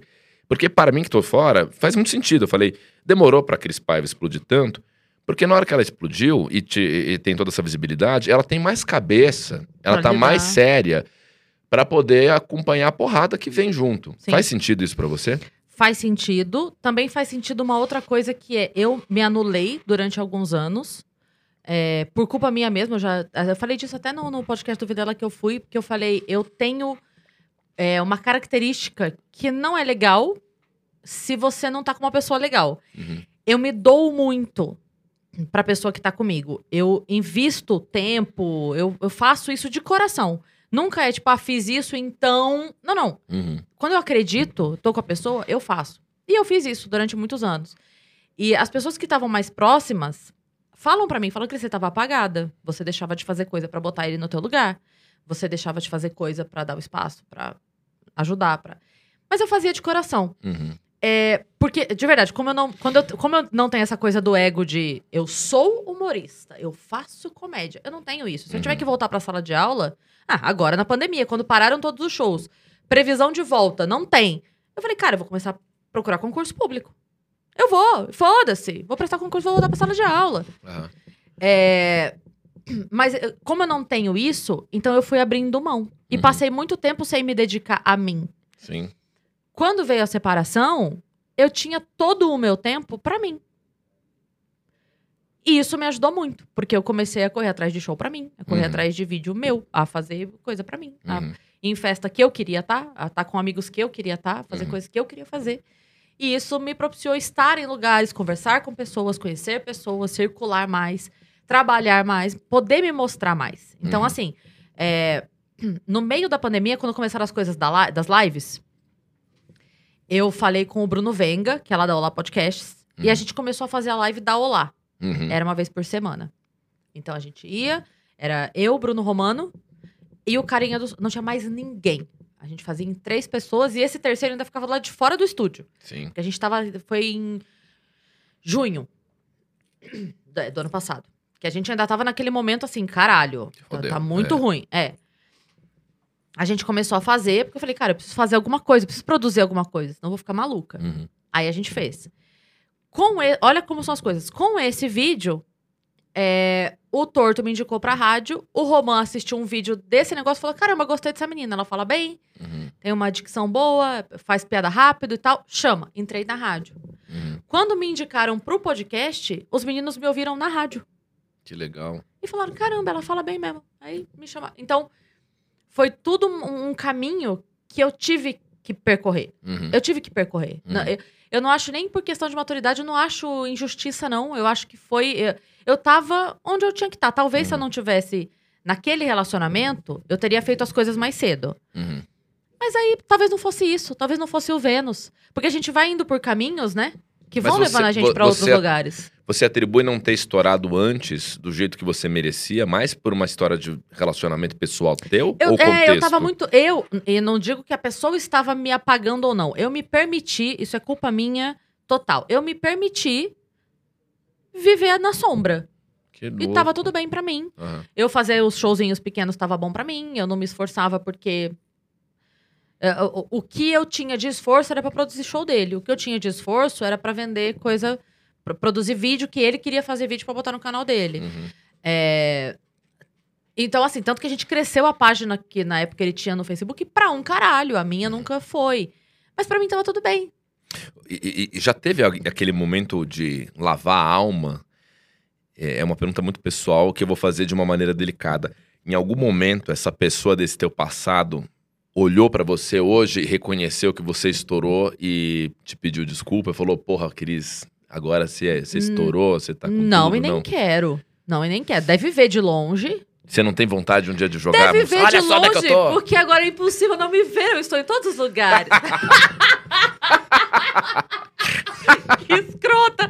Não, é porque assim, é, você sabe da história, foi uma Sei. história muito foda. É, então, é uma das poucas pessoas que eu me relacionei que eu não tenho amizade. Sim. Então, sim. é, teve, teve outros caras que eu me relacionei que eu tenho amizade que até me dão parabéns. Tipo, ah, tô vendo você, tô vendo seu sucesso, parabéns, você batalhou muito por isso, blá blá blá. Agradeço, segue a vida e ótimo. Uhum. Essa pessoa é uma pessoa que não tem como chegar, porque a, a merda foi muito grande e se Sim. distanciou de todo mundo. É. É, E assim, é, é um perdão que não tem como. A, a grande questão é assim, pra mim, eu aqui, CPF, Cristiane, Uhum. pra mim, não tem nada que perdoar. Pra mim foi um Uhum. favor que me fez. Livramento. né? É, fo- foi Sim. totalmente um favor que me fez. É, a, a minha questão, a minha, vamos dizer, mágoa, o que eu guardo de mágoa, não é Uhum. pelo que aconteceu comigo, é pelo que aconteceu com a minha filha. Claro. É pela minha filha ter querido ver os cachorros e não ter podido. É, é- foi o que aconteceu com ela. Uhum. Se, se tivesse se estabelecido um pós-separação saudável, Uhum. a hora que passou a mágoa em mim da separação que durou 30 dias, provavelmente hoje a gente estaria se encontrando em festas e festivais e shows. Hoje não, porque tá tudo parado, mas você entendeu o que eu quis dizer. Sim. A gente estaria se encontrando por aí. Porque a, a, a birra homem e mulher acabou muito rápido pra mim. Porque, na verdade, Rafa, quando você se decepciona com uma pessoa, é difícil amar ela, né? Uhum. Eu amava quando aconteceu? Amava, era apaixonada. Mas logo na sequência, a pessoa vai fazendo merda, você vai parando de gostar. Naturalmente, não é Uhum. uma coisa. Ai, não quero mais gostar dele. Não, não, não. A pessoa, a pessoa faz uma merda a tal ponto que você olha e fala: Eu não quero essa pessoa comigo. Eu não ia querer essa pessoa comigo. E você vai parando de gostar. A hora que eu parei de gostar, que foi muito rápido, porque foram muita merda, muitas merdas, é, já não fazia sentido mais a raiva. Então eu não Uhum. tenho raiva. Não Que tenho. bom, que bom. Tem um grandíssimo desprezo, porque assim, é uma pessoa. É um coitado. Eu não tenho nada contra essa pessoa por mim. Uhum. O que, a- agora, não fala com a mãe da Mariana, que a mãe da Mariana cata essa garrafa aqui e quebra na cabeça. Claro. Entendeu? Tá certo. tá A, a certo. coisa Cris CPF aqui tá tranquilona. Segue tua vida aí, vai com Deus, passa requeijão na chota da tua mulher e chupa. Eu não tô nem aí. Mas a mãe da Mariana está olhando para essa garrafa É. e pensando o estrago que ela poderia fazer. Sim. Tem duas, inclusive. Poderia ser uma de cada lado. Caraca. Mas- Pessoas, pessoas têm escada em casa. Por que, que não estão tropeçando e morrendo? Esse é o pensamento maldoso. A que- vida é maravilhosa, as coisas acontecem porque tem que acontecer. E olha que coisa curiosa, eu vou te falar de coração. Você tá me contando tudo isso aqui, eu Deixa tô só falar uma fazendo. coisa muito rápida. Eu preciso falar. Outro dia na rádio, os meninos estavam perguntando. Sabe aquelas perguntas do dia na Hum. rádio? Aí perguntaram pra mim: ah, não sei o que, de ex-bom é ex-morto. Eu falei: não, eu não acho. E olha que eu passei por poucas e boas, mas eu não acho que ex-bom é ex-morto, porque o ex-morto não é vantagem nenhuma pra mim. Ex-bom é o ex-vivo, fudido e vendo eu fazer sucesso. Esse Claro. é ex. Claro. Sim, Porra. vai. Continue. Na medida que você tava falando, eu, eu, eu falei comigo mesmo, gente, é verdade, aconteceu aquilo com a Cris. E, e- enquanto você tá falando, eu tô tentando fazer um esforço pra lembrar o nome dessa pessoa na minha cabeça e não lembro. Porque Olha aconteceu uma coisa muito foda com você, pela qual você tem que ser parabenizada, que é a sua história de sucesso profissional se impôs. Eu não lembro de você a partir do drama que você viveu. Tanto é que quando eu- convidei você pra vir aqui hoje, nunca passou pela minha cabeça explorar esse assunto da sua intimidade, porque eu não lembro. Pra mim, você é a Cris Paiva, comediante, que tem um sucesso no Vênus, que merecidamente tem o reconhecimento do público, e que agora tem uma dupla função. Você é entrevistador e é entrevistada. Você Aham. é a celebridade ao mesmo tempo que você fala com celebridades. Eu acho que quando isso acontece, isso é um puta de um ganho. Sim. É um sim. puta de um ganho. Essa história ficou muito pra trás. E porque também assim, né? É, eu contei essa história contada agora. Uhum. Ela aconteceu há três anos. Ninguém soube. Eu fiz piada disso, todo mundo brincou, viram os meninos me zoando no fritada. Mas as pessoas, de maneira geral, achavam que, tipo assim, ah, estão zoando. Uhum. Sabiam da separação, óbvio que sim. Mas achavam que, tipo assim, ah, esse pessoal. E era tudo verdade em forma de piada. Mas eu nunca contei que era verdade. Aham. Eu fui contar agora. Que é. Que, sabe tudo aquilo que vocês estão rindo nos últimos três anos? Então, aconteceu de verdade. E todo mundo diz assim: "Ah, o quê? Aconteceu de verdade? Mas aí já foi, porque eu já tô bem. Então as pessoas não me viram. é, ainda tem gente que vem falando assim: ah, ela tá fazendo. Não, não tô. Já Uhum. foi. Eu tô contando agora. Exatamente porque agora eu não preciso disso. Eu poderia ter me usado disso lá em 2018. Se eu Uhum. tivesse explorado, eu ia na Sônia Abrão se eu contar essa história. Se eu tivesse Nossa. explorado essa história. Nossa. Mas não fiz. Eu deixei essa história guardadinha. E agora, é, é tipo assim, é, agora eu estou fazendo o meu próprio arquivo confidencial. Agora que eu já estou bem, eu posso vir falar. Sabe quando o cara chega no arquivo confidencial e fala, eu não tinha comida em casa? Aham. Tipo assim, agora eu venci, eu não tinha comida em casa? Beleza, então agora eu posso contar pra vocês. Gente, sabe o que aconteceu três anos atrás? Uhum. Isso aqui. E todo mundo fala, caralho, a gente nem tava sabendo. É, então, vocês não ficaram sabendo. Porque agora eu já tô bem, tô trabalhando, tô bem obrigada, minha casa tá linda, maravilhosa, minha filha tá ótima, quase se formando na faculdade, a vida correu e é isso. Mas só pra vocês saberem, lá em Era 2018, era verdade. Que bosta. Cris, agora você no Vênus, com a Yasmin, fazendo tanto sucesso, entrevistando tanta gente legal, enfim, virou uma referência, né? Podcast é, é um. É, é um circuito maluco porque a gigante tem milhares, mas poucos são os que estão relevantes. sim. O de vocês é um sem dúvida nenhuma. E me ocorre uma coisa assim: apesar de você entrevistar tanta gente célebre, você está uma celebridade, né? Você é uma pessoa que as pessoas querem e que disputam para você ir nos podcasts, etc. Você consegue colocar cada uma das Cris no lugar? A Cris que entrevista, a Cris que é entrevistadora. Tem algum momento que você está entrevistando alguém e você fala, não, mas agora eu quero falar um pouco mais da minha vida, porque eu também estou importante? Então, lá a gente trata meio como papo. Então, Uhum. eventualmente, se a pessoa tá contando alguma coisa e eu falo, putz, sabe o que você me fez lembrar agora? Eu conto também, no meio. A gente também fala no meio. A Yas também fala, é tudo, é tudo tranquilo. É, E é engraçado porque eu não tenho essa crise celebridade. Eu não tenho. Eu estou aqui do fundo do meu coração, pra mim é que agora você tá me fazendo um grandíssimo favor. Tá brincando? Eu Juro por Deus do É céu. mesmo? Pra mim é assim, é... caralho, ele me chamou. Uau! Nossa, pra mim o favor é seu. A Cris veio. Ela é muito foda. Vamos lá. E Uau. aí, então, eu, ah, tipo, o Rafinha me chamou. Ai, que legal, o Rafinha me chamou. Aham. Sabe? Então eu fico muito feliz. E esse lance de estar lá com a celebridade, eu nunca tenho esse movimento assim, porque ele nunca fica assim, entendeu? Uhum. Eu sempre tô. Cara, outro dia foi Salgadinho lá. Eu ouvia Salgadinho em 95. Na Salgadinho 100 do Catinguelê. O Salgadinho. A gente É. Eu ouvia ele na É. 105 Caraca. FM, entendeu? Eu abri um Cantando sorriso, eu adoro Salgadinho. Então, ele ali na minha frente, eu falava assim, caralho. É, é, meio que eu saio, e eu Aham. olho e falo assim, eu tô ali. Olha eu ali, co- conversando, e o Salgadinho tá rindo, e eu tô cantando. E ele cantava e parava pra eu cantar com ele. E eu, Que da Entendeu? hora. Aham. outro dia eu sentei na frente da Gretchen pra bater um papo. E foi tão legal que a gente saiu de lá amiga. E ela me chamou pra comer um feijão na casa dela, que ela sabe que eu amo feijão lá no- em Belém. Ela falou que aprendeu a fazer o, o feijão que o pessoal lá do Pará faz, que é maravilhoso. Ela falou, eu aprendi a fazer, você gosta de feijão? Eu falei, eu amo. Ela falou, então vamos na minha casa, você vai comer meu feijão. E você foi? Não fui ainda porque não estamos podendo, mas ficou prometido. Mas, Deus. mas é uma loucura na minha cabeça eu pensar que eu tô ali. Uhum. É muito foda. E, e não é só com as celebridades, não. Eu valorizo muito cada lugar que eu cheguei. Então, uma coisa idiota. Outro dia, quando eu tava passando o BBB ainda, é, lembra quando eu tava naquela, naquele momento que tava todo mundo querendo que a Carol fosse pro paredão? Lembro. Ela não ia. E aí Sim. teve o dia que a Sara indicou. Sim. Depois todo mundo odiou a Sara e, enfim, mas teve aquele momento que todo mundo, ah, Sara é o Brasil na Libertadores, sabe? Aham. Eu lembro que naquele dia acabou o Vênus, o convidado foi embora e a gente ficou lá. Então tava eu, a Yas, tava o Vitão, que é nosso operador, tava o Uhum. Bruno, nosso produtor. A gente pediu uma pizza e a gente ficou lá comendo. E aí, beleza, aí os dois meninos lá do corte subiram, a gente tava ali comendo a nossa pizza e começou o BBB. E a gente ali, então tava um na mesa, o outro na outra mesa, eu tava no chão. E a gente ali assistindo. A hora que a Sara indicou, é porque é muito específico esse momento. A hora que a Sara indicou a Carol, todo mundo, ah, ah, não sei o que, começou a comemorar. E eu, eu, eu me senti assim, eu olhava aquilo e falava, meu Deus, eu tô aqui. Uhum.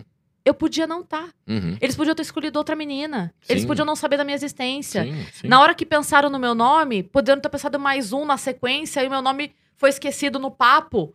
E, enfim, milhões de coisas. E eu tô aqui. Cara, eu tô aqui dentro dessa sala com essas pessoas. Uhum. Então eu sempre sou muito grata, sabe? Eu, eu sempre me olho de fora. Às vezes eu tô na rádio, eu paro e falo, caralho, eu quis por. Vim... Eu... A primeira vez que eu entrei numa rádio foi em 95. Uhum. Eu tava na sétima série. Eu entrei na rádio de visita. Sabe aquelas, tipo, dia, da... Aham. dia que a rádio abria pros adolescentes ir visitar? Eu entrei no estúdio e falei, isso aqui é incrível. Uhum. Caralho, isso é incrível.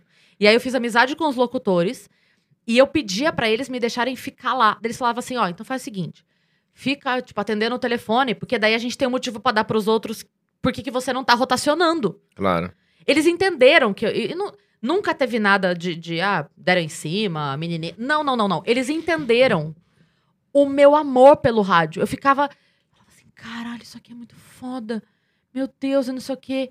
Aí eles me botaram numa cadeirinha lá e falaram: ó, então fica atendendo o telefone aqui o dia que você vier, Uhum. porque pra galera lá de fora não ficar brigando.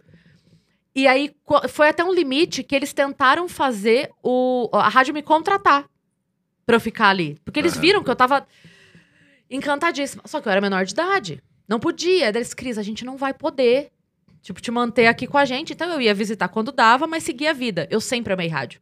E aí o Diogo Portugal tem uma piada comigo que eu acho maravilhosa, que ele fala, a Cris Paiva tem uma cara ótima pro rádio. Eu acho isso maravilhoso. Porque todas as piadas comigo eram de ser feia.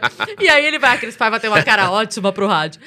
Eu sempre quis. Pensando na rádio que só tinha só repercussão tinha na voz, isso, né? é. Porque hoje em dia a rádio É. tem vídeo, tem Aí eu tudo. cheguei a fazer uma rádio em Sorocaba, que era local. Depois eu fiz a Rádio Globo é, de sábados, das Aham. 7 às 11 da manhã, que era o horário que não tinha muita repercussão. E aí depois fui pra Transamérica agora. Agora sim, porque é de segunda a sexta, das duas às quatro da tarde, um horário que tá todo mundo ouvindo, a galera que tá no carro, que tá no trabalho. Que É pro Brasil louca. todo, então, eh, pro todo. Então, foi um, salto muito grande. Ao mesmo tempo aconteceu o Vênus. Uhum. A gente já entendeu que o público de rádio e podcast são totalmente diferentes, então eu atinjo de verdade dois públicos. Eu ia te perguntar isso. Não, É? totalmente. Se, se tem 10% que, que cruza ali, é pouco. Caramba. que É, é- eu é muito, aliás. Se tem imaginava. 10% é muito. Não imaginava. Não se cruzam. É. É, é outro público real. Então, eu consigo atingir os dois públicos pra, de repente, divulgar show, pra me seguir, pra Mas eu, eu, eu te perguntei essa coisa sobre você também ser uma celebridade ao mesmo tempo que você fala com celebridades, porque eu lembrei da época que a gente fazia CQC e o primeiro ano do CQC foi muito melhor do que o segundo, porque a gente, no primeiro ano, não se punha no mesmo patamar que os nossos entrevistados. No segundo ano, a gente ia falar com Já. o Luciano Huck, a gente ia, não, mas o Luciano me convidou na festa dele, vou falar com o Boninho, mas, pô, o Boninho, porra, ele pode me contratar para não sei o quê. Eu não vou pegar pesado aqui com o Otaviano Costa, Sim, porque pode ser sim. que o cara me chame para. E, e não foi bom. Você não tem esse medo, assim. Você consegue ser aquele Paiva com a acidez, quando é bem-vinda, com humor, quando é bem-vindo, sem correr esse risco de, puta, será que eu posso fazer isso? Eu também sou conhecida agora. Isso não tem pra você. Não, assim, a, gente não tem essa pegada no Vênus de qualquer forma. Uhum. A pegada do vamos criar uma polêmica. A gente não tem isso. Já foi gente lá que falou por duas horas e meia, eu discordo de cada vírgula que a pessoa falou e ela foi embora sem saber. Caramba. Porque- Quem? Porque, assim, Ah. eu não tô lá pra discutir, não é um debate, é um Aham. papo. É um papo. E a pessoa chegou, me falou da verdade dela, eu entendo a verdade dela. Eu, eu tenho é, inteligência emocional pra entender a verdade dela. Eu posso discordar, tá tudo Uhum. bem, Uhum, tá tudo bem. uhum. É, e aí ela te- eu faço perguntas, a gente conversa, ela me disse a verdade dela. O, o programa aconteceu ali por ela, não por mim. Eu tô Uhum. ali todo dia. Então ela fala a verdade dela, ela vai embora e tudo bem. Uhum. Seguiu a vida. Ela falou quem ela é, ela falou sobre o que ela acredita e tá tudo ótimo e segue a vida. Não... Eu já entrei em duas discussões. discussões. Eu- é que eu- a gente, hoje em dia a gente fala discussão, parece briga. Aham. Mas discussão é saudável, aquela que você tem um ponto de vista, eu tenho outro, a gente conversa e tá tudo bem. Isso é lindo pra Uhum. democracia. Isso é maravilhoso as Claro. pessoas discordarem. Claro. É, então eu tive duas discussões já no Vênus, mas eu só fiz isso quando eram pessoas muito próximas, queridas e que eu tinha liberdade pra isso. Então, Uhum. o dia que o Nil Agra foi É, a gente falou sobre armamento, que ele é contra, eu sou a favor. Uhum. É, tem os meus poréns, ele tem os poréns dele. Uhum. E a gente conversou, então. é, aí que tá, não é uma briga, é uma discussão. Ele falou os motivos dele, eu falei os meus e acabou. E ele Uhum. mesmo fala, ele fala assim, engraçado porque é, tem coisas que eu falo e você fica sem resposta, tem coisa que você fala e eu fico sem resposta, porque Sim. a gente não é dono da verdade. É um papo de amigo. Uhum. E no outro dia, quando foi o Roman, que é que faz o programa de rádio comigo, que a gente tava falando sobre voto, Uhum. é, e aí eu tava falando pra ele que, na verdade, agora, nesse momento, o voto impresso virou uma coisa meio que, ah, o Bolsonaro, né? Uhum. É, é meio que posse dele, o voto impresso. Mas É. eu, eu tava explicando pro Roman que desde que a urna, desde que eu me entendo por gente de reconhecer a função democrática da urna, é, eu acho legal que a gente tenha, não, não o retorno, não tô falando o voto cédula, Uhum. eu tô falando o voto impresso, mas a impressora da urna. Porque isso é só uma maneira de conferir o voto. E eu tava falando isso pra ele. Eu falei, eu, eu não tô falando que tem que contar. Eu tô falando, sabe aquela coisa de, de Olimpíada, quando sorteia alguém pra fazer o exame. é, Como fala agora esse meu nome? O de, de- O toxicológico lá, Sim, o sim, de, sim. de- de- de- Enfim, você sabe o que eu tô falando, sobre o meu nome mesmo. É, então, assim, se a gente tiver essas cédulas, é, esses votos impressos, e você sorteia 500 urnas pelo Brasil pra conferir, você tem uma margem de, de segurança maior. É, então, eu tava falando sobre isso com ele, que o voto impresso pra mim não é nenhuma questão de quem é, ou quem ganha, ou quem deixa de ganhar. É uma segurança pro jogo democrático. É você Uhum. poder conferir, tipo assim, se tiver dúvida, eu posso conferir? Pode. Uhum. É só isso, a minha questão. E aí e ele discorda do voto impresso e a gente teve uma discussão sobre isso. Ponto. Que acabou, a gente se abraçou, obrigada por ter vindo, obrigada a você pelo convite, blá blá blá e tudo mais. Com outras pessoas, eu jamais vou fazer isso. Sim. Jamais vou fazer. Ainda que você tenha liberdade, né? Porque o que eu vejo de fora, eu fui no Vênus como entrevistado, e a impressão que eu tive é que você e a Yasmin têm uma liberdade absoluta pra fazerem o que, que quiser. Absoluto. discutirem o que vocês tiverem vontade. Vocês não seguem nenhuma doutrina ideológica, não, tem nenhuma corrente política, não. deve ter uma cartilha do proibido. Não tem É nada. assim mesmo? É. Que do caralho É fazer assim mesmo. podcast. Não tem nada. Aqui é uma ditadura, esta me- imagina. Enfim. Mas não tem. É que assim, é, nem eu nem a Yas somos de um dos dois lados. Uhum. sabe? É, a gente a gente tá muito no meio e a gente se desencontra em alguns pontos. Uhum. E essa é a questão. A Yas não é uma mortadela e eu não sou uma coxinha. Uhum. A gente diverge em alguns pontos porque eu, eu pendo para ideais mais à direita Uhum. e ela pende para ideais mais à esquerda. Uhum. E aí já vem, ah, Bolsominion. Não, porque eu Uhum. quero que morra, eu quero que se foda, eu quero que se exploda. É, mas ela também não é o, o Lula livre, Uhum. entende? Entendo. É que a gente tem ali uma maneira muito pela liberdade absoluta individual da pessoa, do amor, da, da crença, da, da vivência, de tudo. Uhum. E é- só que na maneira. É, é uma coisa que eu falo com a Anne Freitas. É muito engraçado isso, porque eu tenho muitos amigos de extrema esquerda que sabem que eu não sou extrema direita e a galera que não me conhece acha que eu sou extrema direita. Fala, vocês são malucos, porque eu tô. Então, meus amigos são tudo idiota que estão dando comigo, porque eles não estão sabendo. Uhum. É, e aí, uma vez eu falei isso com a Anne, porque a Anne é de esquerda. E aí, uma vez me falaram, ah, a Cris é de direita. Ela falou, vocês não sabem o que vocês estão falando. Uhum. A Cris não é de direita, não. Uhum. E eu achei muito bonito dela falar isso, porque ela convive comigo, ela sabe. E eu falei, é engraçado porque a gente é, a gente se trata direita e esquerda, e agora eu tô falando de maneira geral, como se o problema de um fosse o outro. Sim, sim. O problema de um não é o outro. Na verdade, nós pensamos soluções diferentes para o mesmo problema. Sim. O nosso problema é a fome. Uhum. Meu problema não é você. É que você pensa uma solução para a fome que eu acho que a solução é outra. É outra. Mas o meu problema não é a tua solução. Então é muito ridículo a gente brigar. Nós dois estamos querendo resolver esse problema aqui. A gente Uhum. só pensa a solução de. Então vamos fazer assim? Tenta a sua solução, depois eu tento a minha solução, a gente tenta a nossa solução ao mesmo tempo. Vamos Uhum. tentar assim? Uhum. Não é mais inteligente se eu pegar. Porra, isso aqui do Rafa funcionou. E se eu fizer isso do Rafa ao mesmo tempo que eu faço isso do meu? Não Uhum. pode ser. Não pode potencializar essa solução? Sim. Caralho, sabe? É tudo tão. Então a gente não segue esse viés porque a gente não é esse viés. E isso explica a parte do sucesso, né? Queria ouvir de você, o que, que você acha que atribui. A, a que você atribui o sucesso do Vênus? É, é a química entre você e Yasmin? Coisa que tem que ser dita aqui. Vocês não eram amigas, né? A gente não se conhecia três dias antes de começar. Eu, eu fiquei sabendo disso quando eu fui lá. É. Mas ainda assim, é um sucesso, mesmo sabendo que vocês não eram amigas, se conheceram três dias antes. é um sucesso, mesmo sabendo que vocês não seguem nenhum tipo de cartilha. É, por que, que o Vênus é um sucesso como é? É a espontaneidade? É porque são mulheres? O que então, que é? eu vejo vários fatores somados. O primeiro é a catapulta Flow.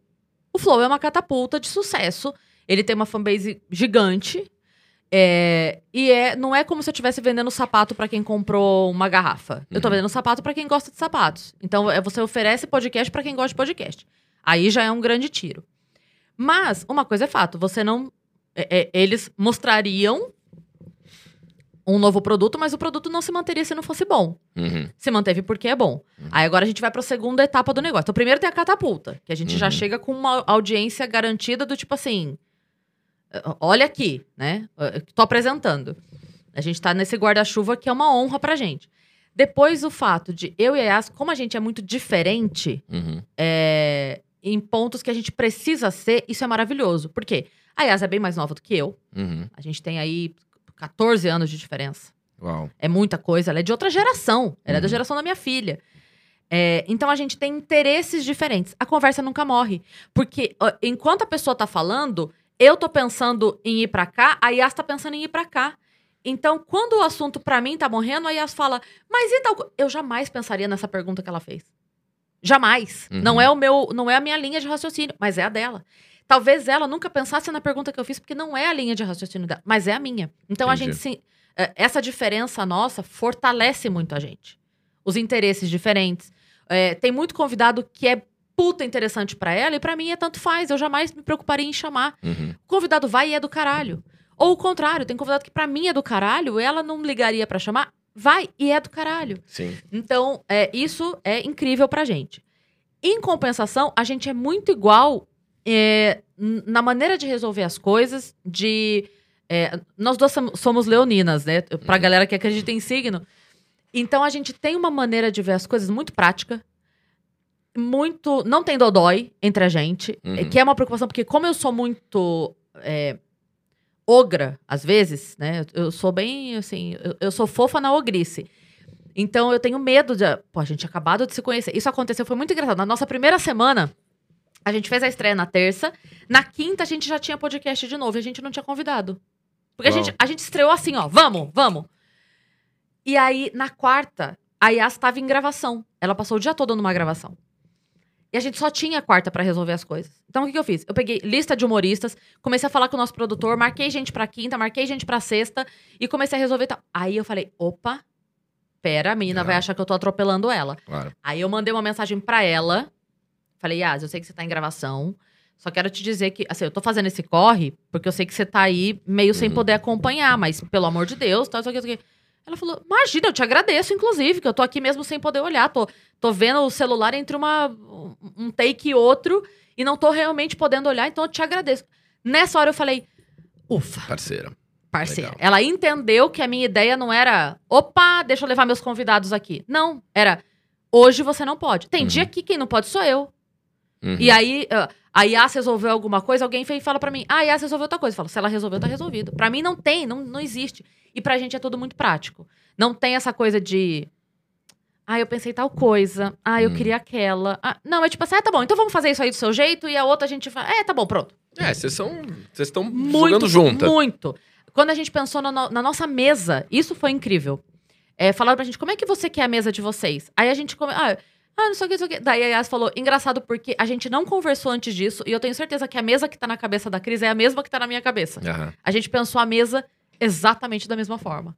A mesa que a gente queria pro podcast. Então a gente tem uma sintonia é, muito mágica nesse ponto que Uhum. ajuda muito a trabalhar. Uhum. E a gente difere num ponto que também ajuda muito o, o- o- o fluxo do podcast, Uhum. que é a gente ter pensamento tão diferente, é, enfim, um raciocínio diferente sobre um assunto, que às vezes vou para um lado dela, boa, tal coisa, que tá quê? Ou ela faz uma pergunta que eu falo, meu Deus, eu jamais pensaria nisso que a Yas falou agora. Que coisa legal. Então isso é muito legal. E aí a gente tem o, o ponto de é, ser o primeiro podcast com vídeo, porque outro dia a gente falou isso, a galera veio, ah, vocês estão falando que são... Gente, eu fazia um podcast antes de mulheres, eu Aham. sei que não é o primeiro.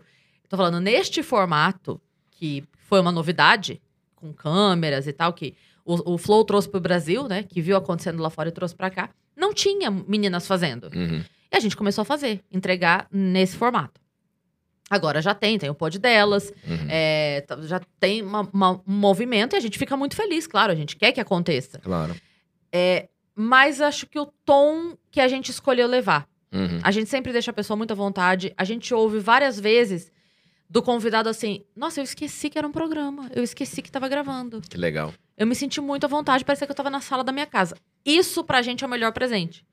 Porque é pra ser um papo leve, gostoso e porque assim, a gente é, uma conquista que a gente teve muito grande, é, a galera olha muitos números, né? Tipo, Uhum. quanto tá dando de view, quanto tem eh, a nossa maior conquista foi uma porcentagem que as pessoas nem imaginam. Quando a gente chegou no Flow, que a gente teve a reunião de vamos começar o Vênus e tal, é, falaram pra gente assim: olha, a gente tem de 10 a 12% do público feminino. Porque a mulher não se interessa por podcast. Isso não é Brasil, tá? Uhum, Isso uhum. não é. É mundo. Tá? De maneira geral, pelo mundo, a maior absoluta audiência é de homens. Uhum. É, e a gente quer mudar isso. A gente quer oferecer, de repente, um produto que as mulheres, então, eles deram liberdade total pra gente. Sim. Tanto que a escolha de não ser um podcast rosa foi nossa. Não, a gente não quer um podcast rosa. Ótimo. A gente quer um Ótima podcast de mulheres que vai Uhum. conversar sobre tudo. Não é pra falar de menstruação e batom e, e- Vai ter esse assunto? Vai, porque somos mulheres. Mas não é essa a pegada. Uhum.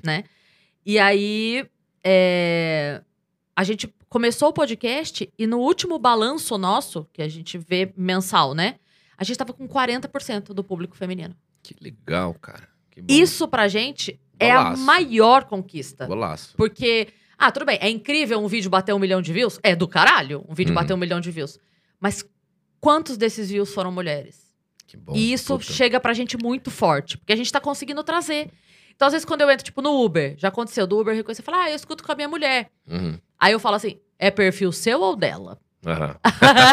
Porque se é perfil seu, não tá me ajudando. Tá. Li- Linka no perfil dela, bota o arrobinha dela lá, que a gente quer mulher assistindo. Mas tem muita mulher que a gente sabe que assiste junto com, né? A família assiste junto e Uhum. eventualmente tá logada com o perfil do marido, do namorado, e, e tudo bem.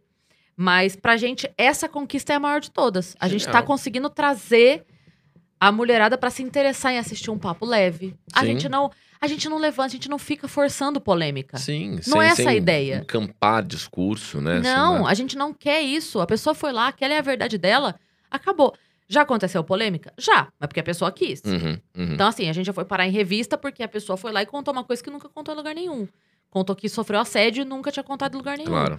É, Aí, obviamente, sai na revista. Mas a gente não ficou. Não é Ah, tendencioso. Conta pra gente, É. você alguma vez sofreu assédio, aí a pessoa começa a chorar. Não. A pessoa quis, se sentiu à vontade, quis falar. Ela mesma falou, nunca tinha falado isso em lugar nenhum. Me senti à vontade de falar aqui. Olha que maravilhoso. Ó, uma coisa que me, chatem- me chama atenção como espectador do Vênus e que eu confirmei quando eu fui, né? Eu fui entrevistado de você e da Yas e assistindo, eu sustento o que eu digo. É, me parece que é um podcast em que vocês jogam o jogo do entrevistado, assim. Vou dar um exemplo prático. Quando eu fui, eu tava muito triste. E eu falei várias coisas muito melancólicas no podcast com vocês, assim. E várias pessoas comentaram ali, tipo, o Cortez tá deprimido. Eu tava numa semanas tristes, eu ando triste por causa de pandemia, eu tô muito a- a- envolvido com tudo isso, tava muito chateado, mudanças de carreira. Eu fui lá triste e mantive um papo com vocês em que eu falei abertamente sobre isso. Em nenhum momento vocês ficaram, ah, para com isso, vira esse jogo. Vocês foram legais, me fizeram ver sob outra lógica, mas do modo que eu mantive, foi o modo que a gente foi. Se eu tivesse ido lá pra só ser o Joker, o loucão, a putaria, não sei o quê, eu acho que vocês teriam sustentado também. Eu gosto muito de uma coisa que vocês duas fazem que me parece que não é consciente, assim. Vocês jogam o jogo do convidado. O cara vai lá, ah, isso que ele quer fazer aqui, então vamos lá, estamos na mesma sintonia. É, é quase uma um arte jogo de rara. improviso, né? É, é uma coisa assim. você são- mandou essa bola, vai ser essa bola. Se É- você é- chegar com uma bola de basquete, a gente vai jogar basquete. Se você chegar com uma bola de bilhar, a gente vai jogar bilhar. E tem pouca gente que consegue fazer isso. O Gentili faz isso. Quando você vai no de noite e você tá na putaria total e fala, hoje eu vou zoar, o cara lopra com você. Se você vai lá e fica mais Um papo sério. slow, ele vai contigo também. Eu achei isso muito foda. É. Mas me chamou outra atenção uma coisa que você falou.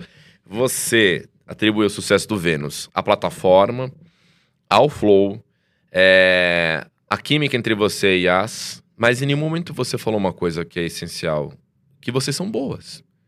Vocês são boas. Porque isso é óbvio. Não, você se sente uma boa entrevistadora? Você, vo- sendo bem honesta, passados já 15 anos de carreira, Cris Paiva, é, você tá naquele momento Rafinha Bastos de falar, eu sou foda? Eu falo do Rafinha Bastos porque Não, eu acho que é eu um sou cara uma- que fala assim, eu sou foda. Não, eu sou uma pessoa foda. Ah. Eu sou uma pessoa foda por tudo que eu vivi, por tudo que eu passei. Eu não teria chegado aqui se eu não fosse muito abençoada e muito determinada. Mas é, tem um lance que eu brinco que eu falo assim, cara, stand-up comedy é falar. Podcast é falar. Como é que tem pouca mulher? Rafa? Aham. A gente ama falar. É o que a gente faz de melhor na vida é falar. Homem não gosta de falar. Tem uma DR. A mulher fala três horas, o cara fala assim. É, eu acho que você tem razão.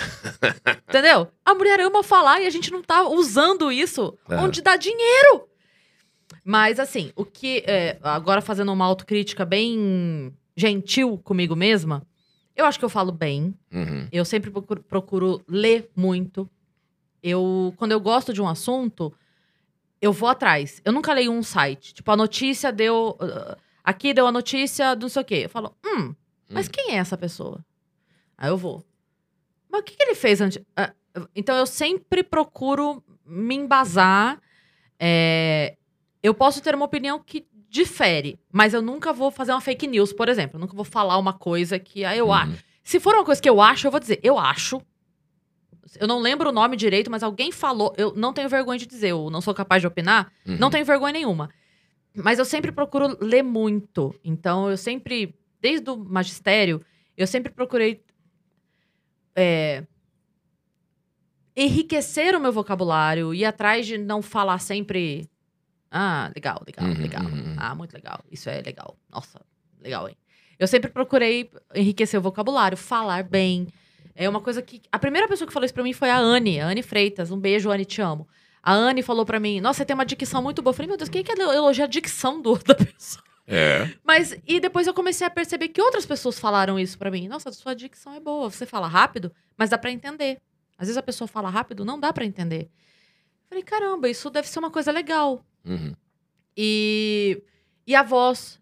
Algumas pessoas já falaram da voz. Eu lembro uma vez até que eu brinquei com o Ed Gama, a gente tava há muitos anos num grupo de humoristas. E aí eu mandei o áudio, eu tinha acabado de acordar. Então sabe quando você fala assim? Ela Oi, gente, bom guarda-chuva. dia. Ah. É, eu.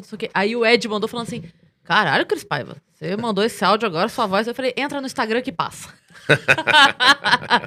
Ficou com tesão da minha voz, entra no Instagram que passa. Mas é. Então, eu acho que tem essa somatória de coisas assim de, de falar bem, ter um bom repertório, sabe? Tá Uhum. disposta a ouvir, Uhum. É, gosto de falar, gosto do papo. Uhum.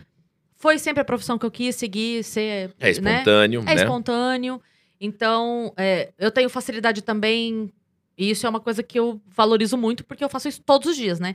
Que é ligar a chavinha rádio, Uhum. desligar, ligar a chavinha podcast e desligar. Porque é, eu no rádio e no podcast é outro tom. Uhum. Pra falar, pra brincar, liberdade de palavrão, por exemplo, é, ter criança ouvindo, é, o tipo de conversa, o quanto. Eu che... É engraçado que nas primeiras semanas do Vênus, eu tava com o botãozinho rádio ligado, e aí muitas vezes eu atropelava.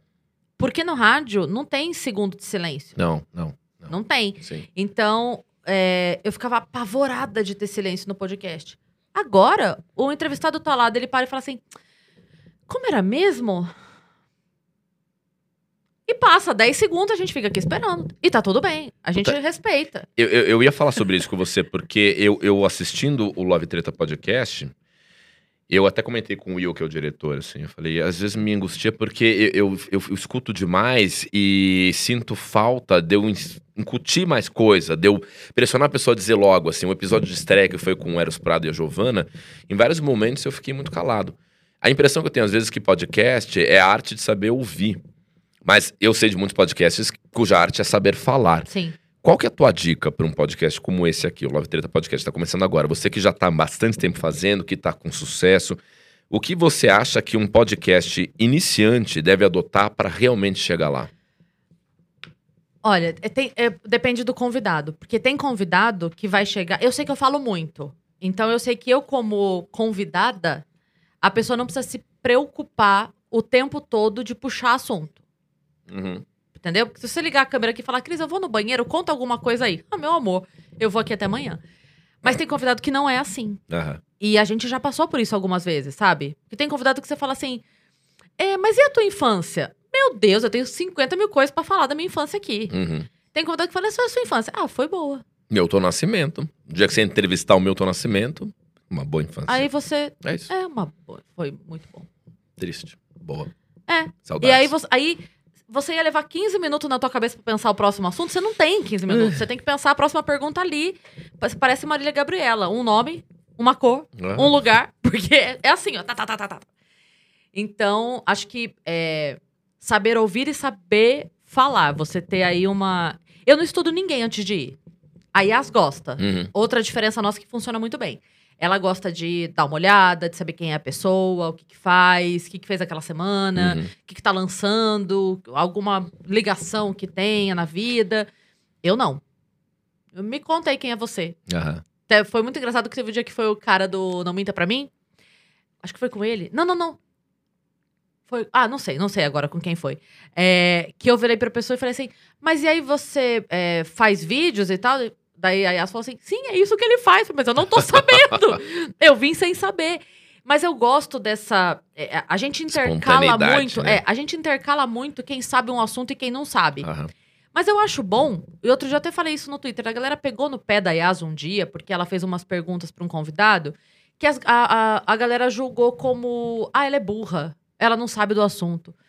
Aí eu fui no Twitter e falei assim, gente, olha só, o Silvio Santos, que é um dos maiores comunicadores do país, Uhum. você gostando ou não, Uhum. quando vai o Whindersson no Ele não programa faz dele... ideia. Não, e ele pode até saber, mas sabe o que ele faz? Ele joga o jogo do público Uhum. o Silvio Santos vira pro Whindersson e fala assim: Mas o que, que é esse negócio de vídeo aí que você faz? Mas dá dinheiro esse negócio? Mas o que, que é YouTube? Como é que funciona? Ah, daí a pessoa assiste. Ah. Esse é o Silvio Santos.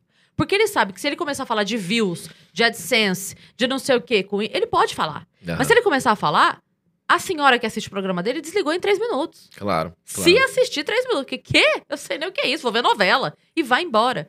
Então, ele traz a pessoa para o público. Uhum. Se a gente tiver um podcast que a gente só fala. Tipo assim, eu, eu tô. Eu, eu gosto muito de assistir coisas sobre investimento. Só que eu não entendo muito. Então, assim, quando eu pego um vídeo de um cara que tá lá falando sobre. ah, Blá, blá, blá, não sei o quê, eu nem sei falar, tá? Os LDB, não sei o quê da vida, eu fico assim, ah, não, para, eu vou, eu vou, eu vou no básico, eu vou no cara que, olha, Selic é isso aqui. Uhum. Olha, a, a não sei o que, é isso aqui. O tesouro direto é isso aqui. Porque eu tô começando. Não adianta eu ir no cara que já tá falando com quem investe fora do Brasil e tem dinheiro na Suíça, porque eu não vou entender do que ele tá Uhum. falando. Eu posso um dia chegar lá, mas agora eu tô tratando aqui, do- do- tô, tô caminhando. Então eu acho legal a gente ser leigo e oferecer a- e, e se permitir. Eu me permito a leiguice. Às vezes eu falo, mas peraí, peraí. que- Claro. Outro dia o Rude foi. Rude Landucci, ele foi e ele tava contando que ele tá na Twitch, que ele tá jogando e tá fazendo streaming, não sei o quê, bababá. Falei, pá, eu não O que, que é o isso? que, que é isso? É. Mas que jo- Como assim no jogo? Mas você é uma pessoa no jogo? Uhum. Eu não sei. E eu não sei mesmo. Eu tô indo agora atrás de, de saber porque eu entendi que é um assunto relevante. Mas eu não sabia mesmo quando ele foi. Uhum. Será que sou eu? Então, uma puta dica é não ter tanta vaidade, né? Porque tudo- o resumo de tudo isso que você está falando é não se levar tão a sério. A pessoa que é muito vaidosa não pode aparecer num podcast perguntando o que é um tweet pro Rudy Landucci, entendeu? Ela se levaria a sério, tipo, não, vai ficar feio se eu não souber o que, É, que eu é. vou. Você eu não vou... tem esse medo. Exato. É tipo É. assim, eu vou aprender. Ah, o Rude vem, ele vai falar, ele tá streamando, ele tá.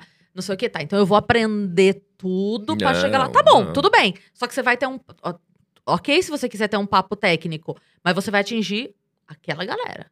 Que Só. Ah. Todo mundo que ia assistir pra assistir um papo legal hum, desistiu. Em cinco minutos desistiu. Porque. Eu não tô entendendo. Eles estão falando grego pra mim.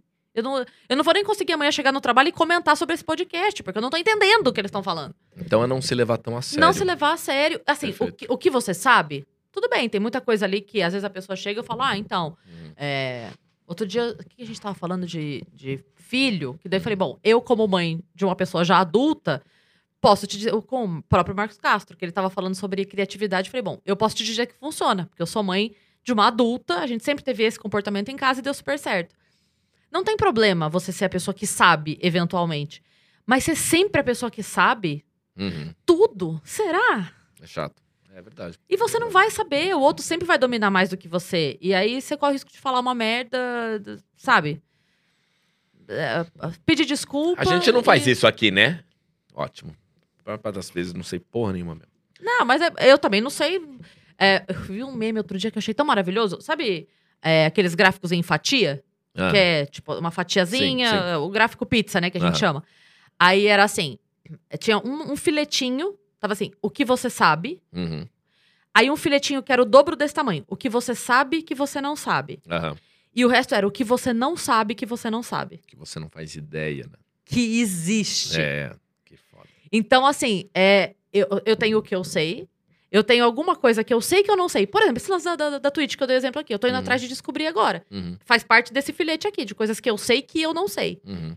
O resto é muito, muito, muito maior. Então.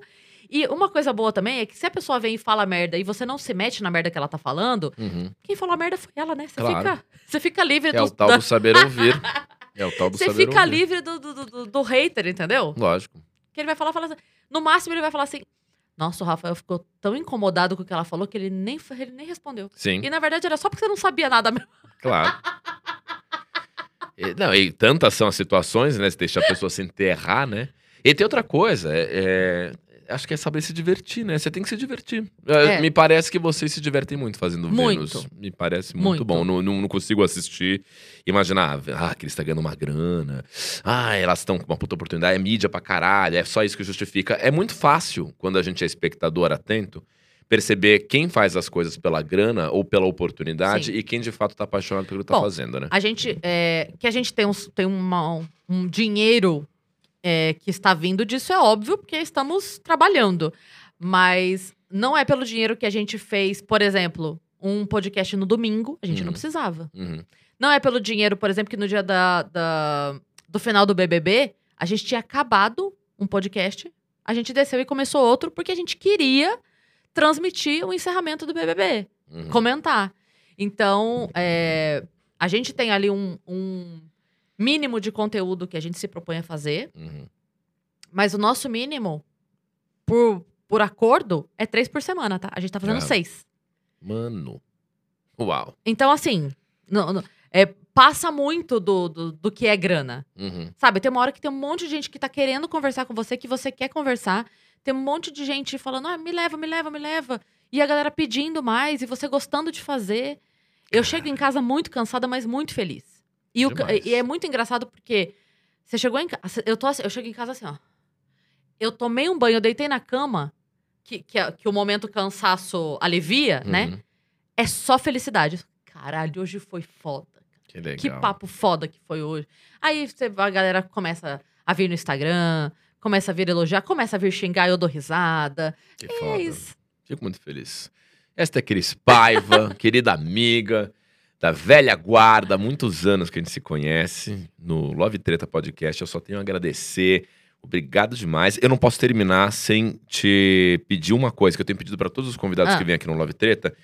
Até combinei com você ontem no telefone, falei assim: pense em algo para me dizer na gravação. É, a gente sempre termina agora, nessa nova fase do Love Treta que tá em formato de podcast, pedindo aos convidados ou convidadas que contem algo que nunca contaram em nenhum outro lugar. Aham. Pode ser uma bobagem, tipo rou aos unhos do pé, ou pode ser uma coisa mais foda, uma história top, enfim. Queria saber o que que você escolheu pra contar aqui que você jamais tenha contado em lugar algum, Cris Paiva. Ai, eu pensei tantas coisas. Eu falei assim, cara, tem, tem umas coisas idiotas do tipo, eu quase entrei no elevador que não tava parado no meu andar e quase morri. Mano, a ex-mulher Eu- do Glauber Rocha morreu assim. É, não, isso aconteceu comigo. A minha irmã me puxou pela gola do, do- do- da camiseta. Eu Ah. tinha seis anos, morava em Salvador. É, pensei nisso, pensei em falar que eu fui representante de classe na quinta série. Pensei em várias coisas pra contar. Mas agora, me deu vontade de contar uma outra coisa. Vai. Então eu vou contar essa. É, porque eu lembrei da quinta série, e aí eu lembro que, quando eu tava na quinta série, eu nunca liguei é, pra roupa. Eu nunca tive essa vaidade. Até hoje eu não tenho. Eu tento me vestir minimamente bem, às vezes minha filha me xinga quando eu tô saindo de casa. Você tem as calças divertidas, que Eu é uma tenho- característica sua. Tenho. Você gosta de calças divertidas. Olha aí. Sempre Gosto, gosto, adoro calças divertidas sempre. É, Mas eu não tenho essa coisa, de, eu não sei o que tá na moda, eu nunca liguei pra isso. E aí eu lembro que o dia eu fui na escola, na quinta série, que eu coloquei, eu tava com uma calça bailarina, eu acho. É, eu botei a camiseta do uniforme e eu botei um cinto por cima da camiseta. Uhum. Que depois voltou a ser até moda. As mulheres voltaram a usar, eles Valverde usou na novela, tá tudo bem. Hum. Mas naquele dia, naquele momento, não era moda. E aí eu lembro que eu cheguei na escola e as meninas, tipo, eu tava na quinta série, as meninas da sexta, sétima série começaram a me zoar. Tipo, ah, brega, não sabe se vestir, ah, ah, ah, ah E eu queria mandar então um recado para ela, porque aquilo me doeu muito na época. Eu fiquei Sim. assim, credo, gente, que horror, eu só Era um cinto bonitinho, eu gostava do cinto, sabe? Uhum. E eu fiquei muito mal. E aí, então, eu queria dizer pra essas meninas que eh, eu continuo brega, porém estou famosa. Mas era, era nos 80 também, né? 90. 90? Ah, desculpa, eu sou É. mais velho que você, então.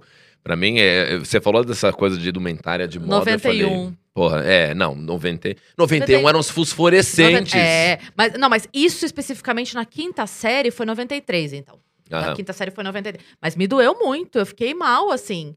Tipo, e aí hoje, o que, que é a Cris Paiva? A Cris Paiva é a pessoa que anda de crocs e moletom. Você vai me ver nos aeroportos da vida, eu tô de crocs e moletom. Então, essa é a curiosidade de Cris Paiva. Ela segue Eu- se vestindo de uma maneira que outras pessoas no passado diziam ser brega, E que hoje dizem ainda, porque ninguém gosta de, dos meus crocs. mas agora te acham cult porque você é famosa. Ah, mas Ela é agora- excêntrica, você agora virou sou- excêntrica. É isso, eu, eu batalhei, não é pra me vestir melhor, eu batalhei pra continuar me vestindo mal, mas agora fazer sentido. Isso, pra você estar no patamar de Lady Gaga. É isso, entendeu? É isso, entendeu? Ai, que legal. Agora é isso. Agora eu boto minhas calças divertidas, agora é divertido, agora não é brega. Agora Isso. minhas calças são divertidas. Isso, é exatamente. É tendência, olha isso.